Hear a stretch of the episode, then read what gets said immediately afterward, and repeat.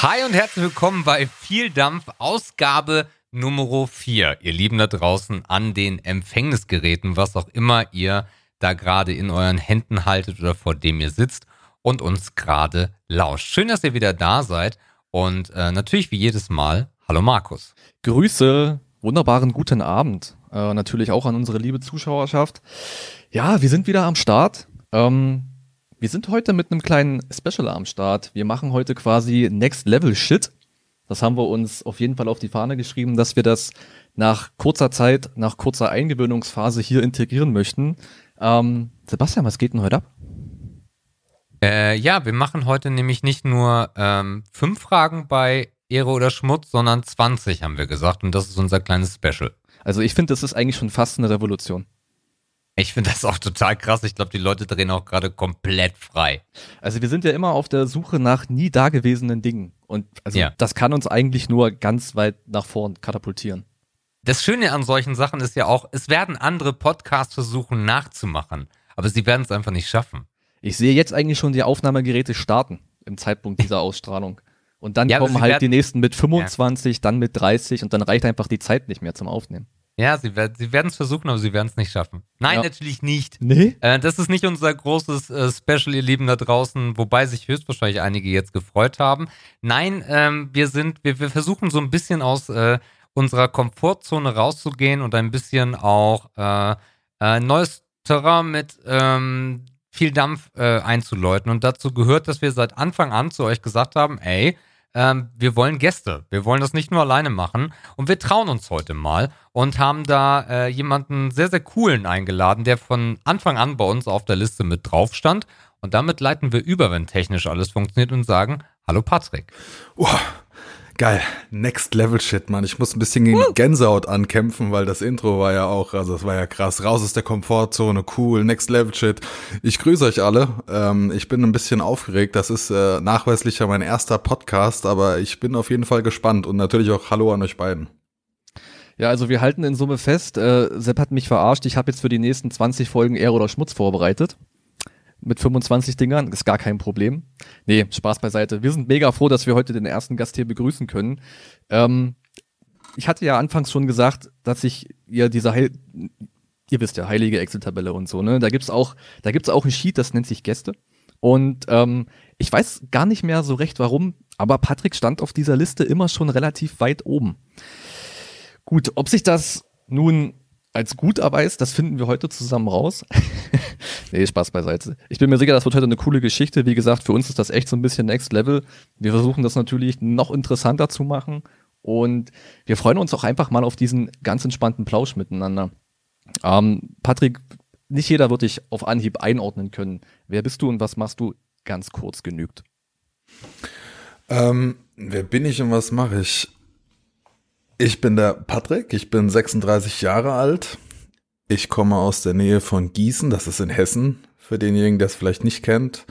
Ähm, soll ich es genauer noch? Also was ich mache, meinst du es beruflicher Natur oder? Alles, was du, alles, was du sagen magst.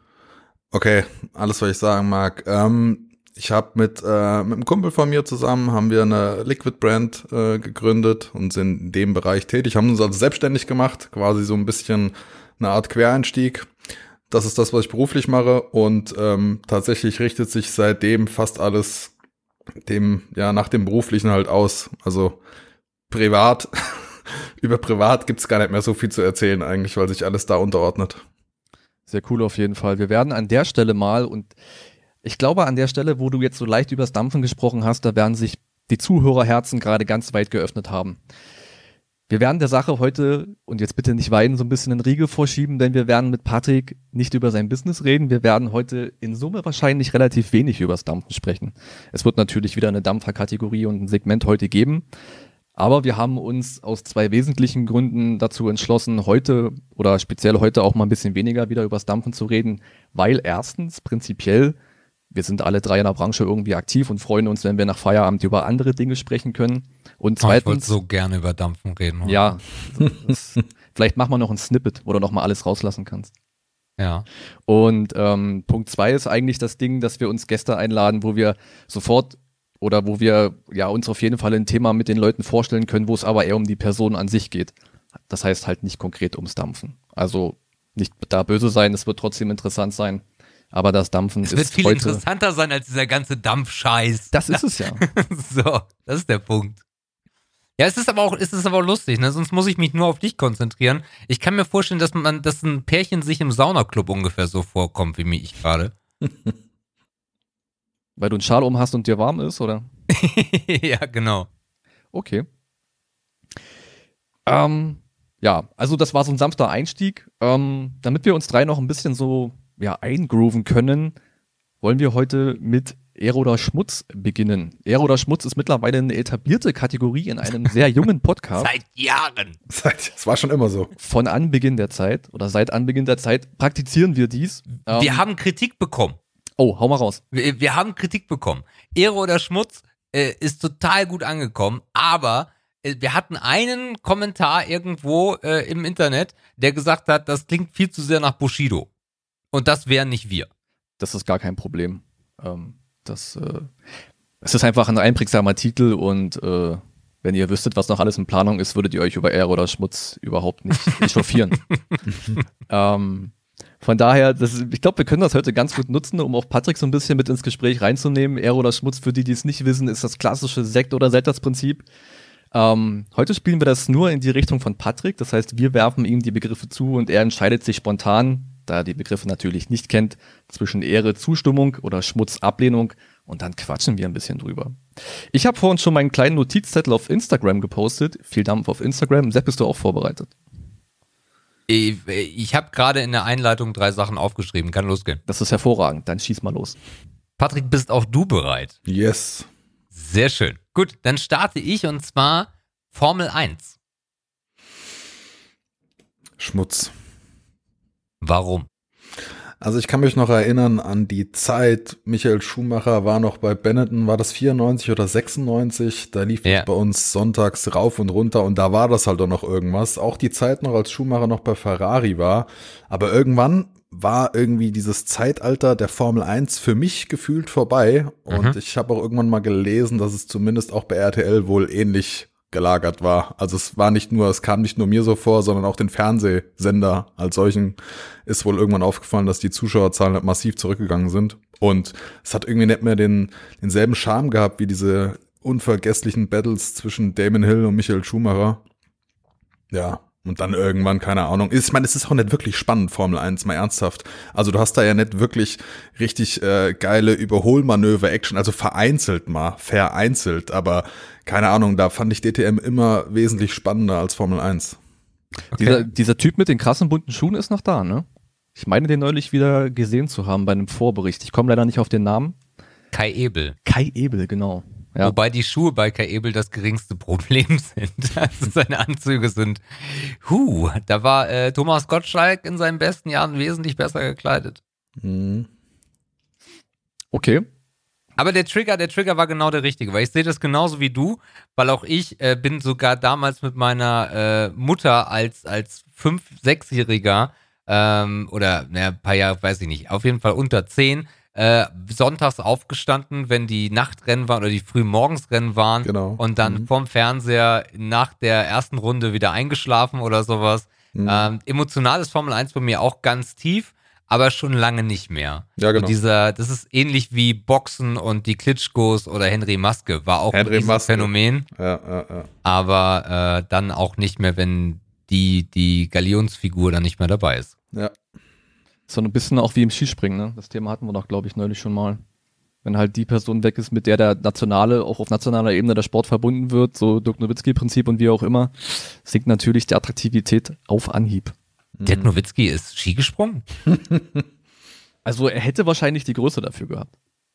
Obwohl die, die erfolgreichsten waren eher die kleinen Skispringer, ne? Wenn man so an die erfolgreichsten Du darfst Partner nicht schwer denkt. sein, nee, nee. Du darfst auf jeden ja. Fall nicht schwer sein. Oder groß, also riesig. Nee, stell dir nicht. mal vor, wie groß hätten denn die Skier sein müssen? so goofy-like. Oh ja. Krass. Gut, dann würde ich mal Nummer zwei hinterher schieben. Patrick, are you ready? Yes. Legalisierung von Cannabis in Deutschland.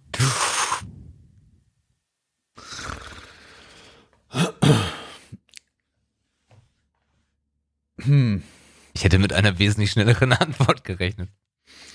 Ja, ich, ich, äh, ich denke Ehre. Ich denke, das wäre an der Zeit, die ganze Geschichte zu entkriminalisieren, wie das schon längst in anderen Ländern geschehen ist und sich auch ähm, dort ein positiver Verlauf dann irgendwann noch abgezeichnet hat, dass die Kriminalität, also unter anderem die Beschaffungskriminalität und Kriminalität, die unter Drogenkonsum einherging, halt auch irgendwie zumindest in der Statistik auch massiv abgenommen hat. Und ich finde, es gibt halt weitaus schlimmere Sachen. Also wenn ich mir jetzt nur mal gegenüber halte, wie viel Unfälle und oder Verbrechen unter Einfluss von Alkohol passieren, im, im Gegensatz zu denen, wo Leute irgendwie THC konsumiert haben. Also weiß ich nicht, ich habe auch noch nie eine Schlägerei gesehen zwischen 30 Bekifften. Aber ich habe eine Menge Schlägereien gesehen zwischen 30 Betrunkenen. Also weiß ich nicht, das Aggressionspotenzial ist schon mal ganz anders gelagert und deswegen wäre ich eher Daumen hoch für Legalisierung. Ich bin da Warum hast du gezögert? Sorry. Okay. Ähm, weil ich ähm, weil ich mir schon längere Zeit darüber, tatsächlich über diese Frage schon längere Zeit keine Gedanken mehr gemacht habe. Vor, ich glaube, vor acht Jahren hätte ich auch viel schneller aus der Hüfte geschossen, aber ich bin mit vielen Dingen einfach auch generell ein bisschen überlegter geworden und versuche immer mich kurz zu sammeln. Was war da jetzt nochmal meine Faktenlage, die ich irgendwo im Kopf habe? Und dann überlege ich und dann sage ich halt auch erst was. Also ich bin auch nochmal kurz gerade äh, die letzten News dazu durchgegangen äh, in meinem Zwischenspeicher. Aber ja, nee. Ich muss sagen, ich bin da auch relativ nah bei dir. Also du hast ja so gerade so ein bisschen diese, diese Crime-Seite der ganzen Geschichte angesprochen.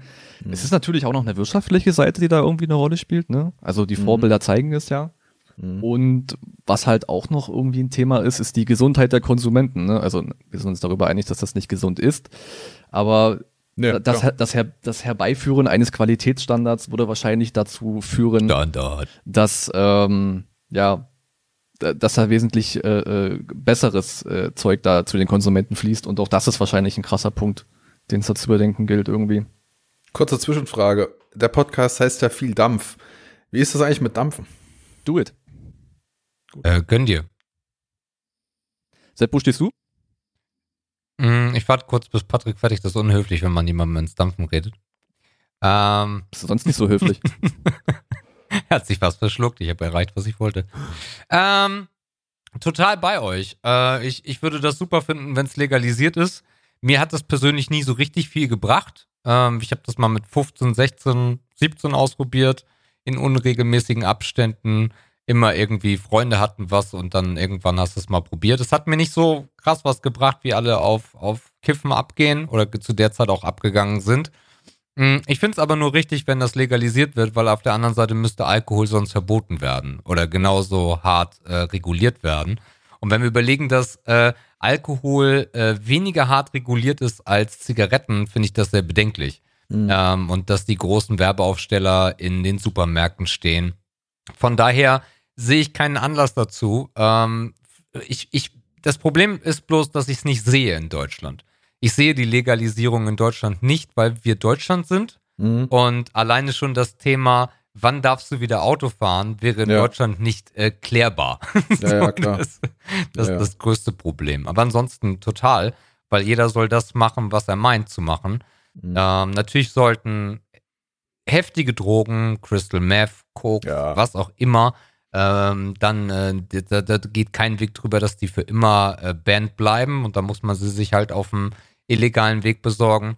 Aber sowas wie THC, was sogar noch stellenweise eine wirklich positive Wirkung auf deinen Körper hat, ähm, halte ich für total Quatsch. Ich, ich finde es halt auch mega krass, wenn ich mich daran zurückerinnere, in der Kindheit, was haben die mit mir gemacht in der Grundschule? Was haben die mir erklärt, dass Marihuana, das ist, das ist im Prinzip, wenn du äh, das einmal machst, dann ist es eigentlich klar, dass du eine Woche später Frankfurt im Bahnhofsviertel liegst und dir einen Schuss ja. setzt. Das ist dann safe. Es geht da, da geht auch gar kein Weg dran vorbei, so, ne? Und wenn, wenn ich das halt alles so mit heutigen Augen nochmal so sehe, wie da auch die, die, die Eltern, also ist ja auch richtig, im Ansatz ist es ja auch richtig, aber es ist halt irgendwie von der Verhältnismäßigkeit Alkohol ist halt total total, wie soll ich sagen, total in der Mitte der Gesellschaft von allen akzeptiert, da sagt keiner halt irgendwas. Sogar gefordert halt, manchmal. sogar gefordert, ja. ja. Das ist halt, keine Ahnung. Jetzt trink doch einen mit. Ja, ja. Ja. Äh, super, super spannend. Aber wie gesagt, also ich glaube, Deutschland wird sich da sehr, sehr lange noch schwer mit tun, besonders mit unserer Regelung, Rechtslage wieder nun mal die Themen gerade sind. Und ähm, ich würde es aber grundsätzlich sogar, wenn das legalisiert ist, würde ich das auch mal probieren wollen wieder. Definitiv, ähm, ja. Aber, aber ist es heute halt so, also erstmal, mein Führerschein ist mir viel zu wichtig. Mhm. Das ist eines der größten Themen, warum ich das nicht machen würde. Und die zweite Geschichte ist, ich bin so behütet aufgewachsen, ich wüsste nicht, wo ich es bekomme. So, das ist das Thema. Ich würde dann am Bahnhof irgendwelche Menschen höchstwahrscheinlich fragen, die Polizisten sind oder so. Keine Ahnung. Ich weiß nicht, ist es halt einfach auch ein, ein wünschenswerter Zustand für so manche Stadt auch, ne? Also ich habe ja nun wirklich ein paar Jahre in Berlin verbracht und wenn du da halt abends durch so manchen Straßenzug läufst, wir haben das zum Beispiel auch nach der Messe Berlin letztes Jahr, war das glaube ich, erlebt, auf der Brücke, ne? Total krass, aber die haben ähm, nur nach Kokain gefragt. Ja, das geht halt schon an eine andere Spur, ne? Und du hast wirklich äh, stellenweise also wirklich, ob das nur ein Park ist oder einfach nur eine etwas dunklere Straße, du kannst einfach nicht vorbeigehen, ohne angesprochen zu werden. Ne? Und du hörst es auch von vielen Leuten, dass auch, und das sind jetzt nicht nur Frauen, die jetzt abends alleine irgendwie unterwegs sind, die gehen da einfach nicht mehr hin oder die, die gehen da einfach nicht mehr lang. Ja, also welche Auswirkungen das einfach auf dein alltägliches Leben hat, dass da halt wirklich so ein, so ein paralleler Markt entstanden ist. Ähm, und die Frage ist ja auch, äh, was der ein oder andere arabische Großclan dann macht, wenn das legalisiert wird. Also die brauchen ja ein neues Geschäftsfeld teilweise. Ja, das ist eine gute Frage. Für mich ist aber auch das Thema, ich, ähm, wenn, also jetzt gut, dass du es angesprochen hast letztes Jahr in Berlin. Ähm, wenn ich mir, wenn ich mir überlege, ich gehe da vorbei und habe Bock auf Gras und da sagt irgend so ein äh, schmieriger, äh, in der Dunkelheit stehender Typ zu mir, ob ich, ob ich Gras kaufen will, dann wäre alles, was ich tue, aber nicht Gras von ihm kaufen. Und das ist das, was, was ich an der Legalisierung am wichtigsten finde, dass du das Zeug wirklich bei Händlern bekommst, die dafür auch gerade stehen müssen, wenn die dir Scheiße verkaufen. Mhm. Qualität ist halt dann doch der ausschlaggebende Punkt. Und du hast halt dann auch nochmal. So ein Hanfsiegel. Die Unterscheidung, ne, du kannst halt sagen, ey, was für ein Sloan Abend oder was für eher so diese Stimmung. Du hast dann wirklich auch eine Beratung, ne? Du, du kannst es auch wirklich beeinflussen, was du da letzten Endes konsumieren wirst und musst halt nicht hoffen, dass ein bisschen weniger Dreck drin ist als beim letzten Mal. Mhm. Also das wäre dann schon ein wesentlicher Fortschritt, denke ich. Cool. Next one, würde ich sagen.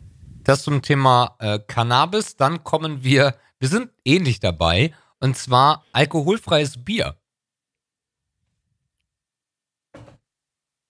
Also weder Ehre noch Schmutz, es wäre mir einfach egal. Also ich trinke halt, ich trinke halt weder Bier mit Alkohol noch alkoholfreies Bier. Bier ist für mich überhaupt so gar kein Thema. Tatsächlich, also da bin ich, weiß ich auch nicht, äh, falle ich auch komplett aus der Norm irgendwie raus.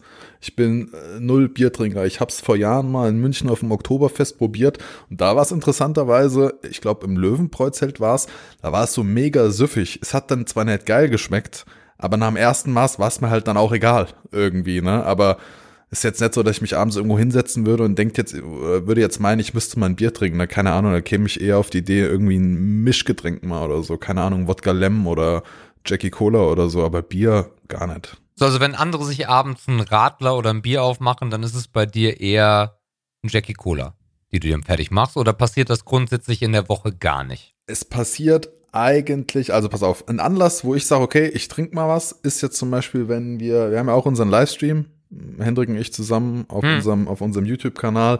Wenn das einmal im Monat ist, äh, und wir tun mal so ein paar Dinge Revue passieren lassen auf dem Stream, dann mache ich das schon ganz gerne mal, weil mich das dann auch mal so ein bisschen, wie soll ich sagen, ein bisschen, bisschen, bisschen erdet, bisschen relaxer einfach so macht. Aber ansonsten im Normalfall siehst du mich nicht mit Alkohol. Okay. Wo es nochmal ist, ist auf einer Messe. da ist es nochmal, äh, da bin ich dem Apfelwein sehr zugetan. Also in Aber, Gesellschaft auch grundsätzlich? Ja, ja, voll, ich brauche auf jeden Fall einen Anlass. Also einfach so irgendwie Alkohol, nee, gar nicht. Nee, nee. Ich habe das neulich nochmal probiert mit dem alkoholfreien Gedöns und das war halt wieder eine Enttäuschung. Also ich war irgendwie noch der Ansicht, dass das äh, Erdinger alkoholfreies Weizen fast genauso schmeckt wie das mit Alkohol. Ich weiß nicht, wie ich auf die gekommen bin. Es ist jedenfalls ein totaler Trugschluss. Es schmeckt einfach nur Kacke. Und also für mich ist es auch ein, sorry, mach Es ist auch so ein bisschen der Anlass, ne? Also ich weiß halt nicht, zu welchem Anlass ich ein alkoholfreies Bier konsumieren möchte. Also was ist der Frühstück? Ja, gut das, nee, nicht mal dann. Also entweder mache ich mir zum Frühstück ein richtiges auf oder ich lasse es. So, und das ist halt, das ist halt wieder dieses ganz oder gar nicht Prinzip. Ähm, ja. Also es, du hast doch auch irgendwie keinen Spaß dabei, auf einer Party jetzt dich da hinzusetzen, weil du Fahrer bist und dann trinkst du ein alkoholfreies Bier. Also wahrscheinlich bildest du dir nach dem achten auch ein Placebo ein, aber dann willst du auch nicht mehr fahren. Keine Ahnung. Ich sehe die Verwendung da irgendwie nicht. Ja, also für mich ist das genauso. Also wenn ich irgendwo nicht trinken kann, weil ich halt fahre oder so, dann trinke ich halt Wasser oder Cola oder weiß der Geier was. Der, der einzige Punkt, wo es mir wirklich Spaß macht, ist in, nach der Sauna. Nach einem geilen Saunagang ist ein isotonisches, äh, alkoholfreies Weiß, Weizen, äh, Weißbier zum Beispiel äh, saugeil. Von einer Firma mit E, Hashtag nur Werbung. Mhm. Äh, das ist, äh, das finde ich cool, aber ansonsten würde es für mich auch keinen Moment geben, wo ich alkoholfreies Bier trinke, weil das ist genauso wie Tofu. Braucht man auch nicht. Und generell Bier? Der Geschmack als solches? Ja, total cool. Total ja, okay. cool. Wobei ich da eher, also ich, äh, ich bin da ähnlich wie du drauf. Also ich habe viele Jahre, ähm, wo ich so, keine Ahnung, 20 war oder was, habe ich, wenn überhaupt, mir ein Bier, ein Glas, ein, eine Flasche mitgenommen, weil ich es schon grundassi fand, einen Sechser mitzunehmen. Mhm. Weil du den ja auch irgendwie dann konsumierst. Das war so meine Einstellung, ohne dass ich mhm. da jetzt jemanden mit angreifen möchte. Und ähm, von daher ist es irgendwann Radler geworden. Ähm, aber bei mir, ähnlich wie bei dir, in der Woche kein Alkohol, außer mal, ja, einmal, einmal, ein bis zweimal in der Woche vielleicht ein, vielleicht ein Radler, ja. Aber sonst okay. Biergeschmack ansonsten mag ich ja. Das ist aber eher lustig. Bei uns wirst du, also ne, so auf dem Lande, wo man so aufgewachsen ist, wo man dann so in den Anfang 20ern auch noch öfter war, da wurdest du im Netto komisch angeguckt, wenn du einzelne Flaschen kaufst. Nach dem Motto, nimmst du jetzt eine Kiste oder haust du ab? Ja, und genau das war der Punkt, warum ich das assi fand. Also, weil, weil die ganzen Bekannten dann immer ihre Kisten rausgeschleppt haben. Und ich auch zu viele Leute gesehen habe, wenn wir dann mal wieder jetzt zu äh, der, der Verwendung von Alkohol kommen, die daran auch wirklich hängen geblieben sind ähm, und sich die Kästen da am Wochenende reingezogen haben. Und dann du schon so einen Alkoholverfall äh, mitbekommen hast, weil, weil dann wirklich eine Sucht aufgebaut wurde. Mhm. Aber so eine harte Phase hat doch eigentlich irgendwie mal jeder, oder? Also so diese ein, zwei Jahre im Leben, wo man denkt, na ja, pff, du ein bisschen weniger wäre auch okay. Mhm. Ja, ja, ja. Okay. Mhm. Mhm. Also je, wahrscheinlich schon in, in, einer relativ ähm, in einer relativ krassen Phase, wo ich wo ich viel Stress hatte. Ähm, 2007 so, aber dann war das wirklich, wo, wo ich jeden Abend ein Bier getrunken habe so, und das für einen Zeitraum von drei Wochen, wo alle lachen würden. Das war mein Maßstab für zu viel, äh, weil es regelmäßig wurde und dann wirklich jeden Abend regelmäßig, aber wir reden halt hier nie über betrunken sein durch Bier. Das passiert eher weniger. Das ich klappt auch nicht wirklich gut. Also man nee. kommt ja viel zustande an den Punkt, wo du denkst, oh, ich habe jetzt über eine Handvoll, es schmeckt doch irgendwann nicht mehr. Da muss man halt irgendwie umsteigen, ne, wenn man den Abend verlängern möchte, oder man muss halt irgendwie nach Hause gehen. Also sich von Bier so zu betrinken, dass man nicht mehr stehen kann, ist, glaube ich, auch geschmacklich irgendwie schwierig. Ja. Ich hatte bei mir meine Alkoholphase, äh, die hat angefangen mit 17. Ich habe mit 17 angefangen, damals im, im Nachtleben zu arbeiten, aber auch nur, weil ich schon als 17-Jähriger nicht so wirklich aussah wie 17, weil ich schon damals so eine leichte Übergröße hatte und halt auch nicht so wirklich als 17-Jähriger durchging. Habe ich angefangen, im Nachtleben zu arbeiten, in der Diskothek, an der Theke und da habe ich binnen drei Jahren also alkoholtechnisch alles drei, viermal durch, hab mir dann den Tequila Ekel für mein restliches Leben geholt, weswegen ich nie wieder Tequila anfassen würde. Asbach, also da hatte ich mal so eine Phase, da habe ich wirklich alles probiert und äh, da war alkoholtechnisch auch einiges drin, aber nachdem dann diese drei, vier Jahre rum waren, hat es dann halt rapide abgenommen und dann letztlich runter bis auf fast null, also null Regelmäßigkeit oder so. Immer nur ja zu irgendwelchen speziellen Anlässen, aber auch da schon ganz lange nicht mehr äh, bis Teufel komm raus. Aber Wann habt ihr das letzte Mal so richtig weggeballert? Also wirklich äh, fast Delirium beziehungsweise Moment, wo man sich nicht mehr richtig unter Kontrolle hatte. Boah. Also ich hasse es, die Kontrolle komplett abzugeben. Ich mag das gar nicht. Ich auch nicht. Ich, also ich in der Zeit äh, von 17 bis 20, 21 habe ich hinter der Theke gearbeitet und es gab später noch eine Phase, wo ich bei der Bundeswehr war, da habe ich auch eine Zeit lang mal vor der Tür gearbeitet und wenn du das da noch mal zwei Jahre lang gesehen hast, wie das so aussieht und wie sich Menschen auf Alkohol verhalten, äh, dann kriegst du noch einen zusätzlichen Abturner und willst niemals auch nur das Risiko eingehen, ähm, dich so der Öffentlichkeit präsentieren zu müssen. Also keine Ahnung. Ich, ich tatsächlich, ohne Wiss, ich, ich weiß nicht, wann ich mal wirklich komplett rabenfett war. Wüsste ich gar nicht mehr. Also es muss bestimmt sechs Jahre, sechs, sieben Jahre her sein. Okay. Ich wüsste es nicht. bei mir war es wirklich gar nicht so lange her, sondern bei mir war es äh, im November letzten Jahres, weil ein, ein sehr guter Bekannter und ich äh, was sehr Großes zu feiern hatten. Und äh, da war äh, zu zweit Eskalation äh, pur. Das zog sich über den Abend hin und dann auch mit mehrmaligen Kotzen und am nächsten Tag äh, Jördes, die nach Hause gefahren ist, weil ich äh, im, im, im Sumpf lag äh, auf dem Beifahrersitz und äh, so wenig, so wenig Sauerstoff wie möglich haben wollte, um nicht noch äh, während der Tour zu kotzen. Ja, das war krass. Ich weiß nicht, ich kann es so recht irgendwie auch nicht mehr beziffern, aber ich glaube auch, dass sich das Verhalten da auf jeden Fall in den letzten Jahren krass geändert hat, in der Hinsicht, dass man A, viel eher den Punkt findet, wo man sagt, okay, wie sieht mein Tag morgen aus? Wann, ja, voll. wann muss ich äh, die Augen beide parallel gleichzeitig öffnen können? Ohne Kreuzblick? wann muss ich auch vielleicht das erste Mal wieder ins Auto? Das war ihm früher alles scheißegal. Ja, ja. Also das ist jetzt natürlich nicht rühmenswert, aber es war einem einfach egal, was am nächsten Tag ja, klar. ist. Und ist wenn du so, zum ja. Frühstück zu Hause warst, dann gab es auch gleich noch ein warmes Brötchen, das war wunderbar. Ja. So nach dem Motto. Aber heute überlegst du halt doch, okay, jetzt es könnte zur Eskalation kommen vielleicht überlege ich doch, ob ich einen Abstecher mache. Bei uns heißt das den polnischen machen. Ne? Also bloß nicht winken und schnell sich verpissen.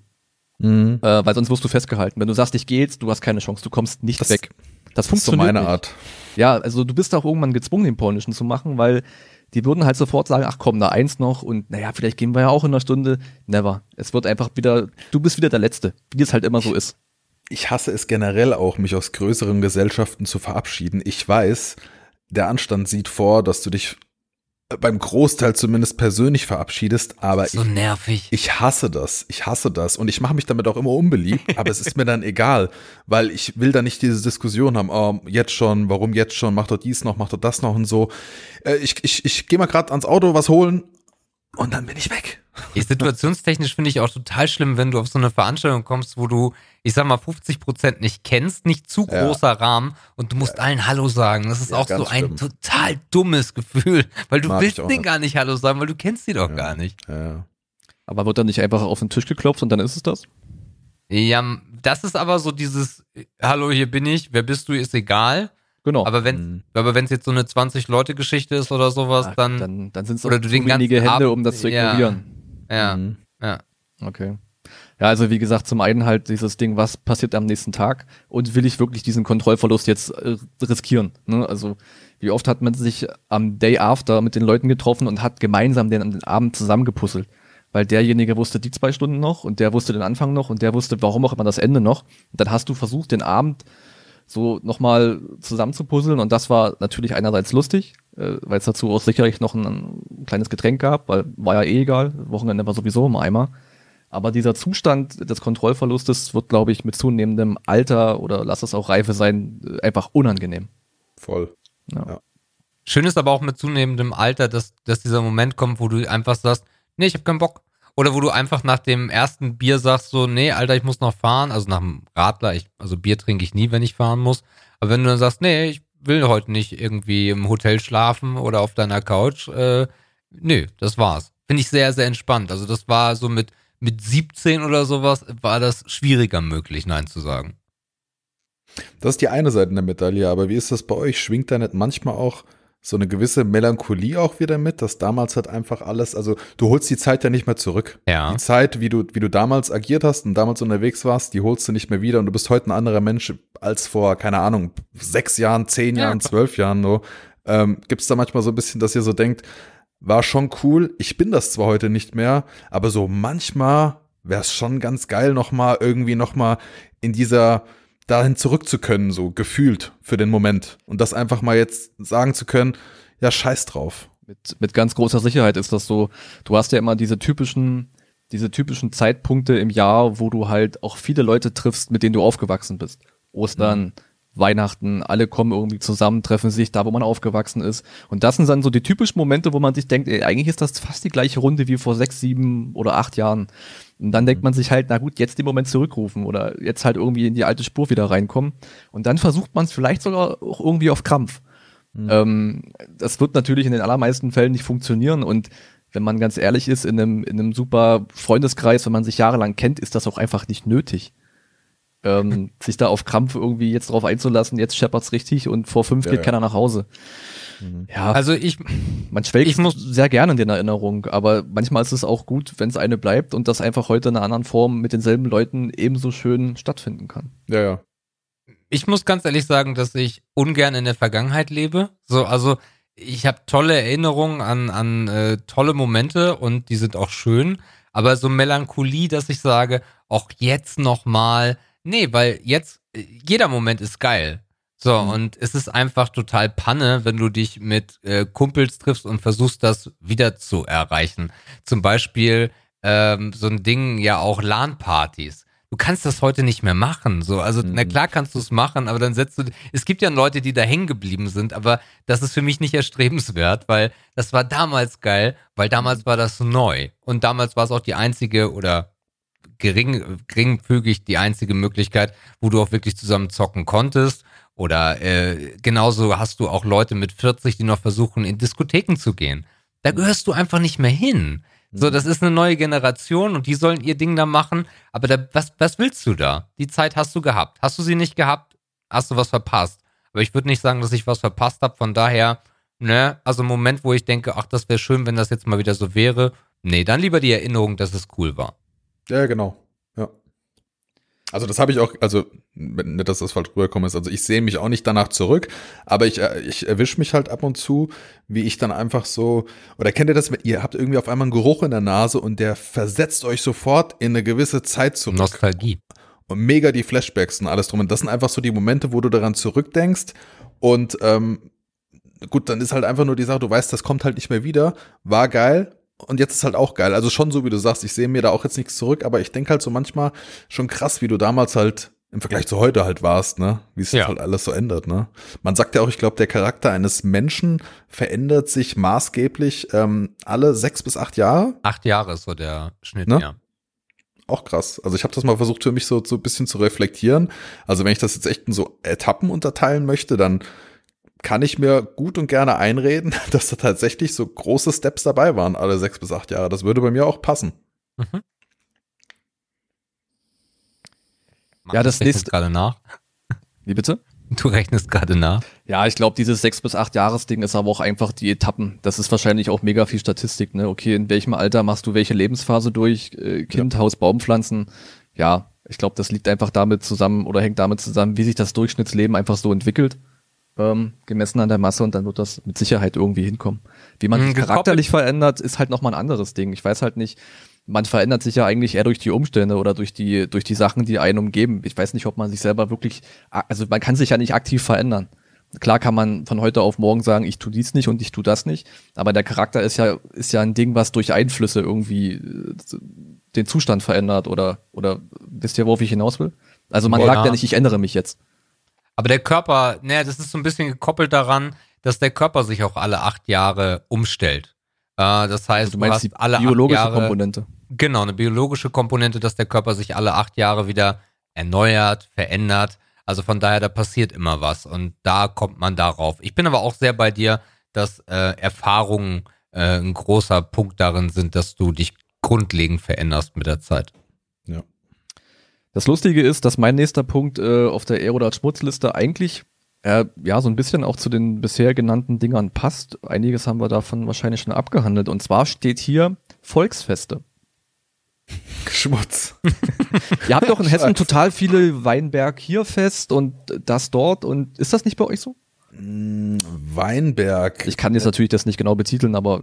Äh also ich glaube, da bist du eher so die Ecke Richtung Mainz-Bingen. Okay. Äh, dann irgendwo ähm, Weinberg, boah, Alter, ich will jetzt auch nichts Falsches sagen, aber ich wüsste jetzt in Darmstadt gibt es, glaube ich, aber. Also es gibt hier Volksfeste, ja, also Kirmes und so einen ganzen Kram. Ähm, war ich nie. War ich nie, keine Hast du nie mit zwölf am, am Autoscooter gestanden? Ja, auf jeden Fall. zu Snap, zu Snap oder Mr. Wayne am Autoscooter. Ich erinnere mich daran noch voll gut, aber wie gesagt, da war ich halt zehn. Ja. Zehn oder elf, ne? Und dann irgendwie mit, als die Pubertät einher, äh, als die Pubertät dann kam und ich weder in der Freiwilligen Feuerwehr war, noch in sonstigen Burschenschaftsvereinigungen. Ähm, da war das bei mir, keine Ahnung, hat mich auch nie hingezogen irgendwie, ne? War, also war ich, war ich nie Fan. Äh, meine Eltern sind damals mit mir noch ab und zu nach Frankfurt auf die, auf die Dippemesse gefahren. Das ist auch, auch so ein riesig, sehr, sehr großes Volksfest eigentlich. Ähm, das weiß ich noch, aber dann so, ich selbst war nie, war nie so der ähm, Volksfest-Typ, gar nicht. Oktoberfest war mal nice anzusehen, ja, wobei ähm, das ja nochmal einen ganz anderen Charakter hat. Aber nee, das war irgendwie nie so mein Ding, tatsächlich. Ich weiß nicht, ich finde, es gibt immer so eine kritische Größe. Ähm, also es gibt ja diese, also Volksfest ist natürlich jetzt, kann man natürlich wieder in vielen Schichten betrachten. Es gibt so dieses Dorffest-Ding, ne? Da mhm. bist du so bei unter 1000. Mhm. Da kennst du alle noch mit Vornamen und weißt, welche Hausnummer die irgendwie tragen. Und dann hast du halt diese überdimensionalen großen Volksfeste. Also das ist immer so ein, ich weiß nicht, das ist immer so eine, so eine, so eine Massenthematik. Das ist das gleiche wie bei Festivals gibt es irgendwie auch eine kritische Masse, wo es nicht mehr cool ist. Mhm. So, keine Ahnung, ab 30.000, ab 40.000 ist es einfach nur noch eine Massenveranstaltung. Dann hast du halt überhaupt nichts mehr drin, was so, was dich persönlich irgendwie abholt, weil dann kennst du auch keinen mehr. Mhm. Und ich weiß nicht, ich finde irgendwie, dass diese im kleineren Rahmen, so diese, dieser klassische Dorffestcharakter hat irgendwie was. Kann auch daran liegen, dass ich natürlich auch ein Dorfkind bin. Aber bei so ganz harten Massenveranstaltungen, wie jetzt das Münchner Oktoberfest sicherlich ein Beispiel ist, da wäre ich dann wieder ganz hart raus.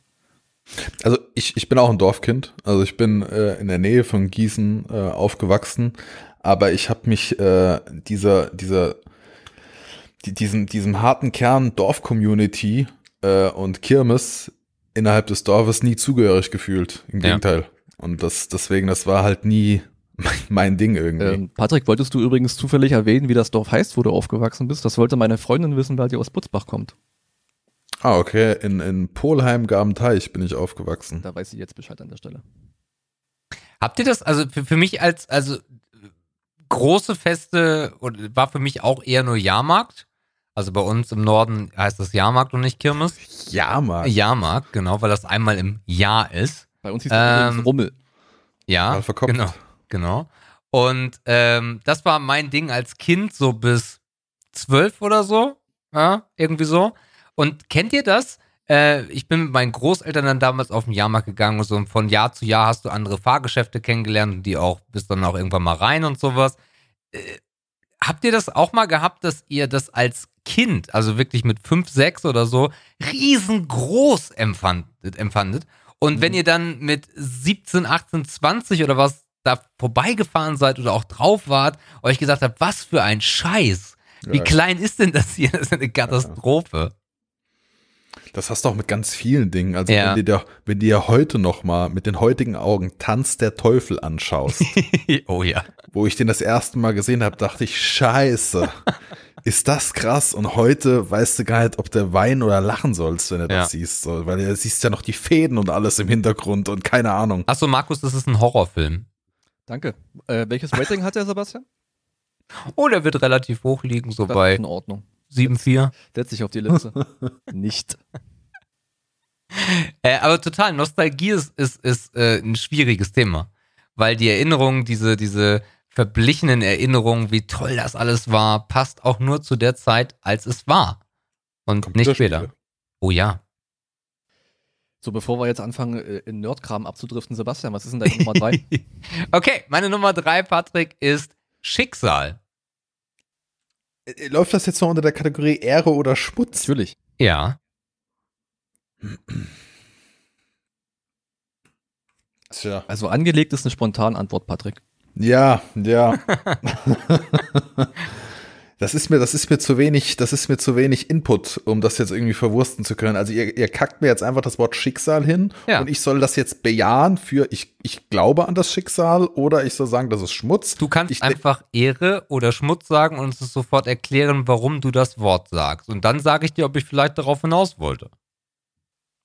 Schmutz. Weil. Weil ich der Überzeugung bin, ähm, das, was andere Leute als Schicksal bezeichnen, kreiere und baue ich mir bis zum gewissen Punkt selbst. Mhm. Und alles andere ist dann höhere Gewalt. Das heißt, wenn ich morgen aus dem Haus gehe und werde vom Auto erfasst, dann kannst du vielleicht sagen, Schicksal oder Pech. Auf jeden Fall konnte ich den Faktor wahrscheinlich nicht beeinflussen. Aber alles, was in meiner Macht steht und ich beeinflussen kann, ähm, das, das schaffe ich mir halt einfach selbst. Also bis zum gewissen Punkt, ja, mag es Schicksal geben, aber mit Masse behaupte ich, liegt das alles in meiner Hand. Hm, behauptest du das, weil du davon überzeugt bist oder weil du äh, Angst hast, dass es da, dass du doch nicht alles in der Hand hast? Hm, ich bin davon mittlerweile überzeugt. Bin ich. Weil ähm, das sind einfach mitunter Erfahrungswerte. Also keine Ahnung. Sag mir, woher du kommst und ich sag dir, woher du gehst. Ähm, wenn ich, wenn ich das als Maßstab für mich irgendwann gesetzt hätte, dann weiß ich nicht. Es gab auch andere Zeiten in meinem Leben, da hätte mein, mein Lebensweg eine, eine ganz andere Richtung einschlagen können, oftmals. Und ähm, irgendwie habe ich dann für mich immer noch äh, die Kurve bekommen und habe meinen Fokus in eine richtige Richtung gelenkt, so dass ich letztendlich sagen konnte, habe ich mir das alles, so wie es heute ist, irgendwie selbst gemacht, inklusive mir selbst und meiner Einstellung zu vielen Dingen, weißt du? Und ähm, wenn du, wenn du jetzt Bezug nehmend auf die eigene Entwicklung, wenn du in der Lage bist, Dinge zu reflektieren und zu analysieren, dann äh, kannst du auch echt viel mit dir arbeiten. Also ich war super lange auch Single und ähm, das ist was, was die Leute heute gar nicht mehr vertragen können, wenn sie, also das auszuhalten, mit dir selbst allein zu sein und dir über dich und dein Tun Gedanken zu machen. Ähm, aber für mich war das auch eine ziemlich wichtige Zeit, weißt du, um mich selbst halt einfach auch besser kennenzulernen und warum bin ich so, wie ich bin und wo komme ich, wo komme ich her und wo will ich hin und was hat mir vielleicht sogar was wurde mir vielleicht genetisch sogar eher auf den Weg gegeben und inwieweit oder wo weiche ich davon ab? Oh Gott, es wird jetzt richtig deep. Oh, also ja. ich sag, ich, ich, ich sag Schmutz, Schmutz, ich mach das selbst irgendwie. Okay, Markus? Ähm, ja, Schicksal. Also ich habe nachdem Patrick, ähm, was hast du noch gleich gesagt? Nicht, ja, das war viel. Nicht, nicht ganz am Anfang nicht Zufall, sondern äh, äh, eigentlich ist Patrick auf Ursache und Wirkung Prinzip unterwegs. Ja, ich wollte auf das Wort hinaus. Äh, er hat halt nicht gesagt, dass es, äh, dass es Zufall ist, sondern, ja, ist egal. Jedenfalls. Er hat es ähm, in der Hand. Ja, ja, ich, ja, die Erklärung ist mir klar, ich komme nur auf das Wort nicht, was er gesagt hat. Ähm, ja, Schicksal, weiß ich nicht, also ich kann mich mit dem Gedanken nicht anfreunden. Also für mich hat Schicksal was mit Fremdsteuerung zu tun.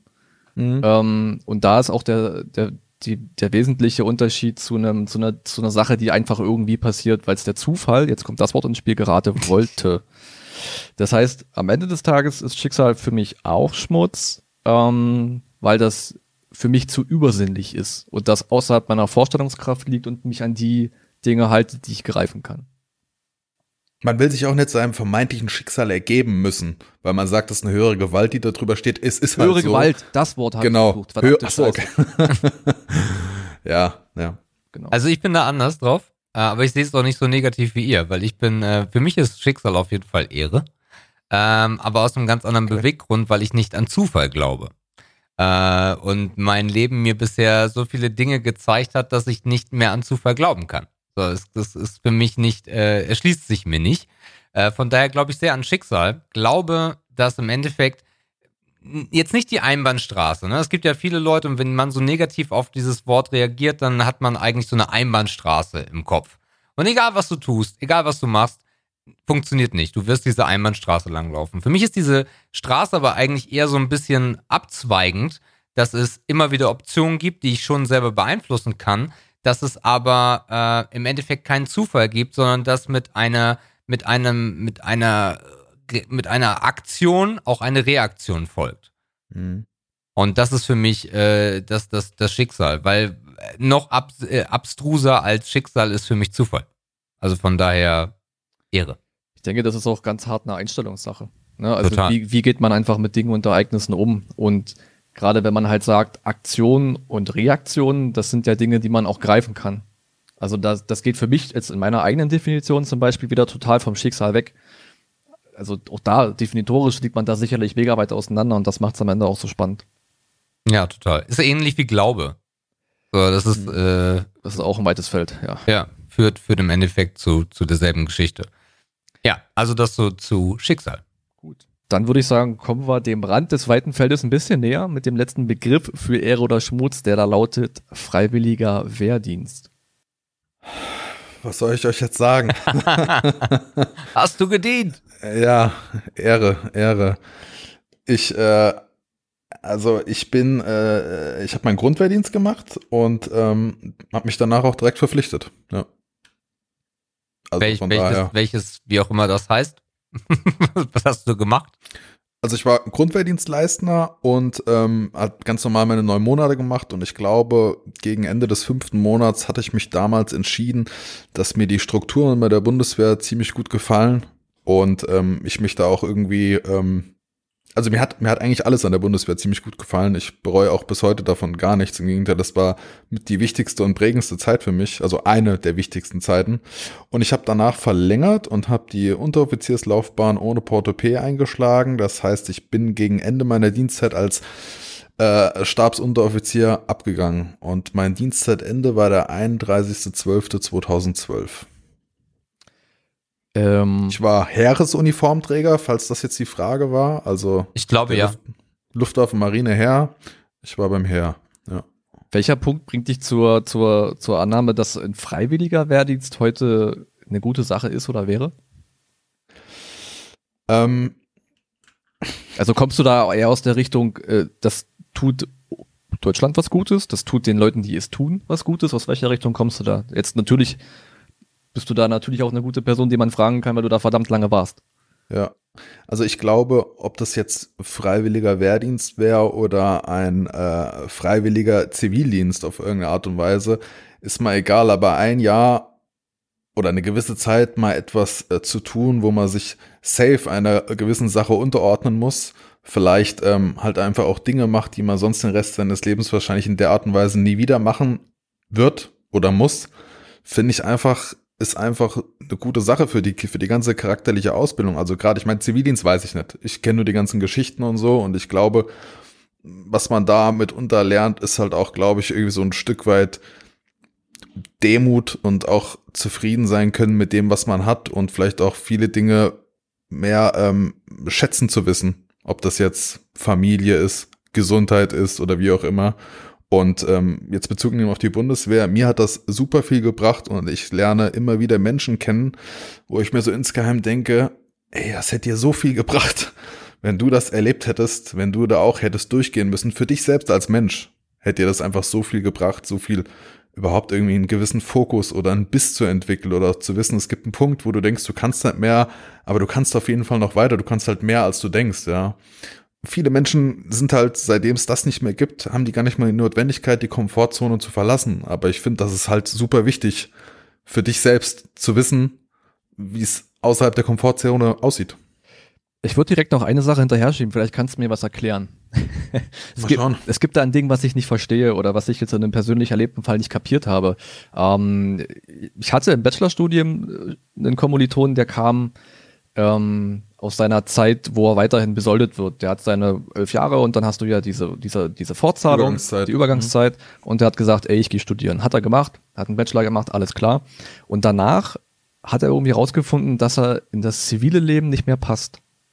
Also er hat dann den Job versucht, er hat den Job versucht und ist dann bei der Polizei gelandet. Mhm. Was ja jetzt, jetzt bitte nicht böse sein, was ja strukturell eine Ähnlichkeit hat. Es gibt ja, Dienstgrade, es gibt klar, ja, ja. also du weißt, wo ich hin will. Ja, wie, wie kann man an den Punkt kommen, dass man im zivilen Leben oder in der freien Wirtschaft nicht mehr zurechtkommt? Mm. Da müsste ich mich natürlich super in den Mensch reindenken können. Ich kann dir da nicht die, die universale Antwort drauf geben. Ich glaube, das ist halt eine super subjektive Geschichte. Entweder, ähm, also ich habe viele Menschen bei der Bundeswehr kennengelernt, die haben das auf der einen Seite echt auch gelebt, dieses Bundeswehr-Ding, aber auf der anderen Seite haben sie es auch mega gebraucht, weil sie vielleicht charakterlich nicht gefestigt genug gewesen wären, um draußen einfach unter normalen Menschen sich ihren, ihren Rang in Anführungsstrichen zu erarbeiten, aufgrund der Art und Weise, wie sie mit Menschen umgehen. Ja, ich habe viele Menschen kennengelernt, die mussten sich halt immer auf ihre Schulter klappen, also das heißt den Dienstgrad irgendwo berufen, weil sie sonst vielleicht halt einfach nicht die, die Anerkennung bekommen hätten für sich selbst als Mensch. Und ich glaube, entweder kann, kann das ein Grund dafür sein oder halt einfach, dass draußen im zivilen Leben im Vergleich zur Bundeswehr den Leuten halt klare, klare Strukturen einfach fehlen oder ja, das wird es wahrscheinlich sein, ja. Oder oft kann es das auch sein, dass einfach klare Strukturen fehlen äh, bei der Bundeswehr oder überhaupt bei vielen öffentlichen Institutionen laufen viele Dinge immer recht ähnlich und auch sehr bürokratisch, aber jeder weiß halt genau, was gerade Phase ist oder was der nächste Step ist. Ja, es gibt für alles einen Laufzettel. Das, das war auch irgendwie mein gedanklicher Ansatz, dieses strukturelle und dieses. Es gibt für es gibt für jedes Problem einen Sollprozess und ja, ja. Ähm, es gibt für alles. Man wahrscheinlich kann man sogar noch irgendwo nachlesen. Mhm. Ähm, das heißt, du du hast du kannst eigentlich nie in eine Situation kommen, wo du jetzt äh, keinen Leitfaden hast, der dich irgendwie führt. Ich will damit nicht mhm. sagen, dass die Leute jetzt nicht die Vorstellungskraft oder den Ideentum nicht haben, um, um, um, um Dinge selbst zu regeln, aber vielleicht hat man das einfach so ein bisschen verlernt oder, oder ja, hat sich da ein bisschen einschränken lassen oder hat das wahrscheinlich auch genossen, dass man es nicht tun muss. Mhm. Kann auch, also wie gesagt, ist wahrscheinlich sehr subjektiv. Ne? Es gibt da, glaube ich, Mega. viele Gründe, die dafür ausschlaggebend sein können, warum es dann in der Welt draußen halt nicht mehr geklappt hat oder viele, bei denen hat es halt auch nie draußen geklappt. Also ich habe, äh, bevor ich zur Bundeswehr äh, kam, hatte ich einfach eine, eine Ausbildung gehabt, äh, eine ganz normale kaufmännische Ausbildung, bin direkt nach der Ausbildung, äh, direkt kam der Grundwehrdienst und dann habe ich erstmal für acht Jahre nichts anderes außer Bundeswehr gemacht und dann nach der Bundeswehr hatte ich dann noch einen Zwischenstopp, äh, bevor wir dann in die Selbstständigkeit gegangen sind. Aber so gesehen, so wirklich viel ziviles Leben draußen habe ich ja auch nicht gehabt. Also das bisschen Ausbildung, dann noch mal ähm, fünf, fünf Jahre noch mal so in der normalen, im normalen zivilen Arbeitsmarkt. So und jetzt ist quasi die Selbstständigkeit, ja. Sepp, warst du im Grundwehrdienst? Nein. Äh, ich habe mich sehr gut durchgearbeitet, äh, dass ich da nicht hin musste. Ähm, und äh, zwar mit allen Mitteln, äh, weil ich äh, hatte meine, oh Gott, hatte ich meine Ausbildung oder wollte ich gerade zur Ausbildung? Das kann ich gar nicht. Nee, warte mal. Nee, ich war schon mit Jöris zusammen. Das heißt, äh, glaube, ja, doch, ja.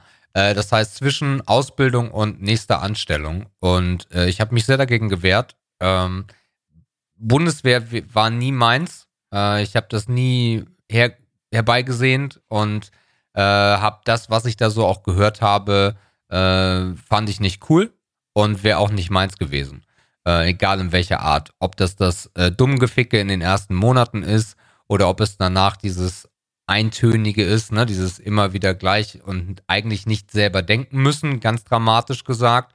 Ähm, das wäre nicht meins gewesen und von daher habe ich das nicht gemacht und äh, bin da auch äh, Gott sei Dank rumgekommen, um dann äh, mein Berufsleben zu starten und äh, alles, was darauf gefolgt ist. Und Zivildienst war keine Option? Äh, Zivildienst wäre grundsätzlich eine Option gewesen, aber kam nicht dazu, äh, weil ich äh, ausgemustert wurde. Ah ja, okay. Ja. Ich musste auch nicht.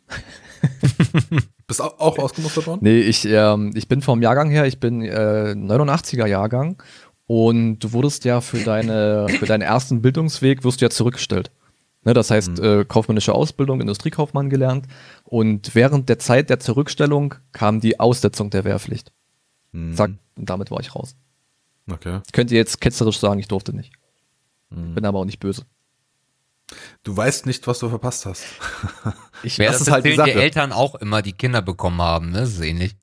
Ja, es ist halt, keine Ahnung. Also, bei vielen Leuten, also äh, viele, die ich kennengelernt habe, wo ich mir halt immer gedacht habe, ey, ja, du freust dich wahrscheinlich, weil du denkst halt, das wäre nichts für dich gewesen, aber hättest du das gemacht, hättest du im Nachgang gesagt, ey, geil, dass ich es gemacht habe. Das, das Lustige ist, ich hab, mein Denken hat sich da, glaube ich, auch, also ich denke da jetzt natürlich nicht, nicht jeden Tag drüber nach, aber die Denke hat sich da grundlegend ein bisschen verändert. Früher war das halt so dieses, dieses Trotz, ne, ich habe keinen Bock mhm. und ich will die Lebenszeit ja, ja. nicht verschwenden. Aber heute treffen sich vier Männer in der Kneipe es gibt ein Thema auf der Welt, worüber jeder sofort reden kann und das ist die Zeit, vielleicht bei vielen eine Armee oder wie man es auch immer nennt. Das heißt, es ist mhm. in so vielen Köpfen war das so ein prägender Lebensabschnitt, dass ich heute sage, ja, vielleicht, ja, doch. Mhm. Also einfach, weil das, weil die gefühlt vergisst niemand diese Zeit und das muss ja verdammt nochmal irgendwo herkommen. Irgendwoher muss es kommen. Ja. Exakt. Ja. Cool. Ja. Ja, Ehre oder Schmutz, ne? In der XXL-Version mit sechs Themen, die wir alle sehr umfangreich besprochen haben, ja. Sehr cool mhm. auf jeden Fall. Ähm, ja, ich würde vorschlagen, wir tun zwischendurch noch ein bisschen was für die Dampfer da draußen. Und zwar findet ihr auf vieldampf.com unsere Legacy-List. Ähm, die Legacy-List versuchen wir jede Woche ein bisschen zu füllen und da kommen Aromen und Liquids draus, die, äh, drauf, die wir für extrem stark testenswert und wie auch immer halten. Das sind Dinge, die uns irgendwie eine gewisse Zeit unseres Dampferlebens begleitet haben oder die wir heute zum Teil auch noch im Tank haben. Kurze Frage. Gibt's hier für einen Jingle Legacy? Jetzt gibt's einen. Jetzt ja. Okay. Vielen Dank dafür. Gerne. Ja, ich weiß nicht, Sebastian, hast du was? Ja, natürlich habe ich was. Und zwar, äh, Patrick hat in der, in der Pre-Show äh, Pre schon gefragt, sag mal, äh, wann kommt denn das endlich? Und heute ist es soweit. Ähm, denn heute kommt Grape Ice von Dr. Frost. Das ähm, ist ja ein Ding. Das ist ein Ding, hat auch keiner erwartet. Ähm, nee. Grape Ice ist wirklich, äh, ja, ein unfassbar geiles Liquid. Äh, und ich kann gar nicht so richtig sagen, warum, weil gefühlt ist in der Flasche 50% Sweetener, 20% Culada und ein paar Tropfen äh, von einer äh, ne Grape, von einer Traube. Ähm, und es schmeckt aber unfassbar geil. Und ich habe, glaube ich, äh, seitdem es das gab, bis heute, ich weiß es nicht, 30, 40 Flaschen davon vernichtet, ähm, weil ich es hart gefeiert habe und weil es komischerweise, also ja, wirklich komischerweise total all-day-tauglich ist. Und äh, ja, von, von, der, von, der, von der Grape her, ich habe nie etwas ge was gedampft, was, was daran gekommen ist. Und es gab ja viele, die sich daran versucht haben, wie immer. Es kommt ein geiles Liquid auf den Markt und man versucht es dann zu kopieren. Ist niemand wirklich rangekommen und von daher ist Grape Ice ganz weit oben äh, bei mir. Gibt es äh, traditionell nur in der Shortfill-Flasche. Kein Shake and Vape oder äh, Longfill. Ähm, und äh, ist auch nicht günstig. Wie alles von Dr. Frost nicht günstig ist, aber sehr, sehr lecker. Das Lustige ist, als du gerade den Inhalt beschrieben hast, musste ich so ein bisschen an diese Fruchtsäfte denken, wo du so eine Flasche kaufst, das ist ein total tolles Label, du denkst, ey, da ist pur Bio drin, der Apfel wurde quasi frisch reingesteckt oben und dann hast du gefühlt 3,7 Prozent Fruchtgehalt. Ja. Genau daran hat mich deine Beschreibung gegeben vom Grape Ice. Ist so ein bisschen wie Capri-Sonne. Also wenn du als Kind denkst, so schmeckt Kirsche, ja. wirst du sehr enttäuscht, wenn du Kirsche dann mal isst. Du findest es einfach geil, verarscht zu werden und bezahlst ja. dafür noch teuer Geld. Aber ja solange es schmeckt, ist da alles gut. Ja, deswegen habe ich auch ein iPhone und AirPods. Also ich mag das. Das hat sich nie geändert. bei Capri-Sonne nicht, bei Grape Ice nicht oder sonstigem. Äh, ist für mich aber auch, und das auch nochmal, das ist für mich wirklich so ein, so ein One-Hit-Wonder von, äh, von Dr. Frost. Weil das meiste andere von Dr. Frost, wo man ja so denkt, ey, die, wenn die das können, dann können die ja auch alles andere total geil. Ich finde das meiste von Dr. Frost wirklich ganz schlimm, aber Grape Ice ist mega geil ich kann da nicht viel zu sagen. Mir waren die alle zu frisch in der Tat. Ich habe da keinen Spaß beim Testen gehabt. Patrick, hast du es mal probiert? Ja, ja, ja, habe ich probiert. Ähm, ich finde das auch, ähm, ich fand das auch ziemlich, ziemlich lecker. Würde bei mir jetzt nicht auf die Legacy kommen, weil ich grundsätzlich eher eine andere Geschmacksrichtung. Also ich bin hm. ein bisschen weg so von dem Fruchtigen. Also ich bin eher die andere Charge Mensch, die eher, also ich mag auch fruchtige Sachen, aber ich glaube so die, die für mich geilsten Sachen kommen eher so aus dem Bereich, keine Ahnung, kuchig, cremig irgendwie die Ecke. Okay. Hast du da was für uns und für die Liste? Also ich habe jetzt äh, während des Streams auch immer, ach, während des Streams sage ich schon, ich bin so vorgeprägt. während, äh, während, äh, während wir gequatscht haben, die ganze Zeit so für mich mal überlegt, ähm, es gibt mit Sicherheit ein, zwei ähm, Liquids, auf die ich immer mal wieder zurückkommen könnte. Die Sache ist, für mich gab's halt nie dauerhaft über einen längeren Zeitraum, sprich zwei, drei Monate in All-Day, das hatte ich einfach noch nie. Äh, ich fand viele Sachen geil, aber ich habe halt über den Tag hinweg gut und gerne sehr oft zwischen drei und sechs verschiedene Liquids gedampft, weil ich es einfach nicht, weiß nicht, ich brauchte immer, ich brauchte halt immer irgendwie den Wechsel. Ähm, wenn ich jetzt eins in die Legacy List stecken würde, dann einfach aus dem Grunde, weil es mich tatsächlich bei der Stange gehalten hat, als ich ähm, vom Rauchen gekommen bin. Ähm, da war tatsächlich, wir hatten gerade im Vorfeld auch noch drüber gesprochen und aus dem Grunde müsste ich es eigentlich draufpacken. Das wäre das äh, Aroma Monkey Island von Avoria. Das ist eine äh, Mischung aus Erdnuss und Vanillepudding. Ähm, das fand ich damals, ähm, als ich anfing mit dem Dampfen, hat mich das halt abgeholt, tatsächlich. Ähm, ich habe das damals aber auch nur ähm, oder mit Masse MTL gedampft. Ganz am Anfang 12 Milligramm Nikotin im Nautilus 1. Und da hat mich das abgeholt. Später habe ich es auch nochmal direkt lang gedampft. Aber das war auf jeden Fall der ausschlaggebende Punkt, weswegen ich äh, safe dabei geblieben bin. Aus dem Grund ja. Heute, so, es gibt einfach jetzt nichts, wo ich auch nur annähernd die Zahl von Flaschen vernichtet hätte, wie du, Sebastian. Okay. Von einer Sorte. Ich glaube, das höchste, was ich vielleicht von einer Sorte jemals in der gesamten Zeit, seit ich Dampfe weggemacht hätte, wären drei Flaschen okay. oder vier von ein und derselben Sorte. Ansonsten, ich bin sehr breit aufgestellt. Mhm. Ähm, aber nie so, dass ich ultra lange an einer Sorte festhalte. Ich komme immer wieder zu irgendeiner Sorte mal zurück und freue mich dann auch drüber, aber dann bin ich auch wieder froh, wenn ich wieder was anderes greifen kann. Also es ist verrückt. Das Spannende ähm, ist das beim das, Pass auf, Patrick, das, das, das Problem hatte ich auch. ähm, und zwar habe ich mir das, also bei der Idee, die Legacy-List zu machen, ist es mir, ich fand das einerseits cool, aber andererseits dachte ich auch, auch im Direktvergleich zu Sepp, der mehr so Standalone unterwegs ist. Das heißt, der dampft jetzt ein Liquid und dann dampft er das und dann dampft er das ja. und dann kommt er an den Punkt, wo das nächste hat und es dampft und es dampft und es dampft. Voll entspannt eigentlich. Das ne? ist mega entspannt. Ähm, ja, super. Aber ich, ich habe zwar mal so ein, zwei Aromen gehabt, die ich wirklich hart gesuchtet habe, aber nebenbei auch immer viele anderes Zeug probiert und gedampft und ich habe mir dann irgendwann probiert, eine Regel zu überlegen, die ich, wenn ich die Frage nicht mit Ja beantworten kann, kann es nicht Legacy sein. Und das mhm. Ding ist, wenn ich mir das Aroma jetzt anmische oder das Liquid jetzt nehme, es muss, es müsste mir sofort wieder schmecken. Das heißt, du kannst dir eigentlich nur die Frage bestellen, Monkey Island, heute in deinen Kaifun, heute in deine Brunhilde, würde es dir schmecken oder nicht? Ja, ja, ja. Dann ist es für dich Legacy. Ja, ja. Würde. Selbst sorry. Nee, macht doch nichts. Äh, vollkommen, vollkommen cool. Äh, ich wollte nur darauf eingehen, äh, dass ich sonst nie so bin. Ich bin im Leben nicht so. Also es gibt nicht irgend, also nee, eigentlich nee, eigentlich gibt es für mich nicht, dass ich irgendwie kontinuierlich irgendwie immer auf der gleichen Schiene unterwegs bin. Also auch beim Essen oder so. Also es gibt auch keine Rituale wie so Sonntags gibt es Bratkartoffeln und das jeden Sonntag. Das hasse ich sogar. Aber beim Dampfen ist es total genau konträr, dass, dass ich äh, nie mehr als ein Gerät habe weil ich das total blöd finde, weil ich, ich, ich habe ja auch nicht drei verschiedene Saftsorten auf dem Tisch. Und äh, beim Liquid ist das auch so, wenn mir was schmeckt, dann bleibe ich dabei, weil ich komischerweise nur da in meinem Leben sage, ich weiß, was ich habe. Und äh, dann habe ich auch keinen Bock, irgendwie in der Woche zu wechseln. Und ge mehrere Geräte schon mal gar nicht. Alle, die 20 oder wie Wolke 8000 Geräte da stehen haben oder immer so, nö, ich muss drei mit zur Arbeit nehmen, das ist mein Mindest, nee, komme ich, komm ich beim Dampfen überhaupt nicht drauf klar. Ich will meine Linie, wenn es was Neues gibt, geil, aber dann ist das alte sofort abgeschrieben und das bin wieder ich. Ja, also wenn es was Neues gibt, dann ist das alte Schmutz. Dieser Vorrat, den zum Beispiel auch Wolke da stehen hat, ne? Wenn ich in dieses Zimmer käme und ich wüsste, dass das alles angemischt ist und dass ich das alles irgendwann mal dampfen wollen würde, ich würde das Zimmer zuschmeißen, Schlüssel umdrehen und Schlüssel wegwerfen. Das würde mich so hart belasten, dass da so viel Zeug steht und ich ja schon verkrampft bin in der Entscheidung, ja, was nehme ich denn heute? Nehme ich äh, den Apfel oder die anderen sieben, die ich habe?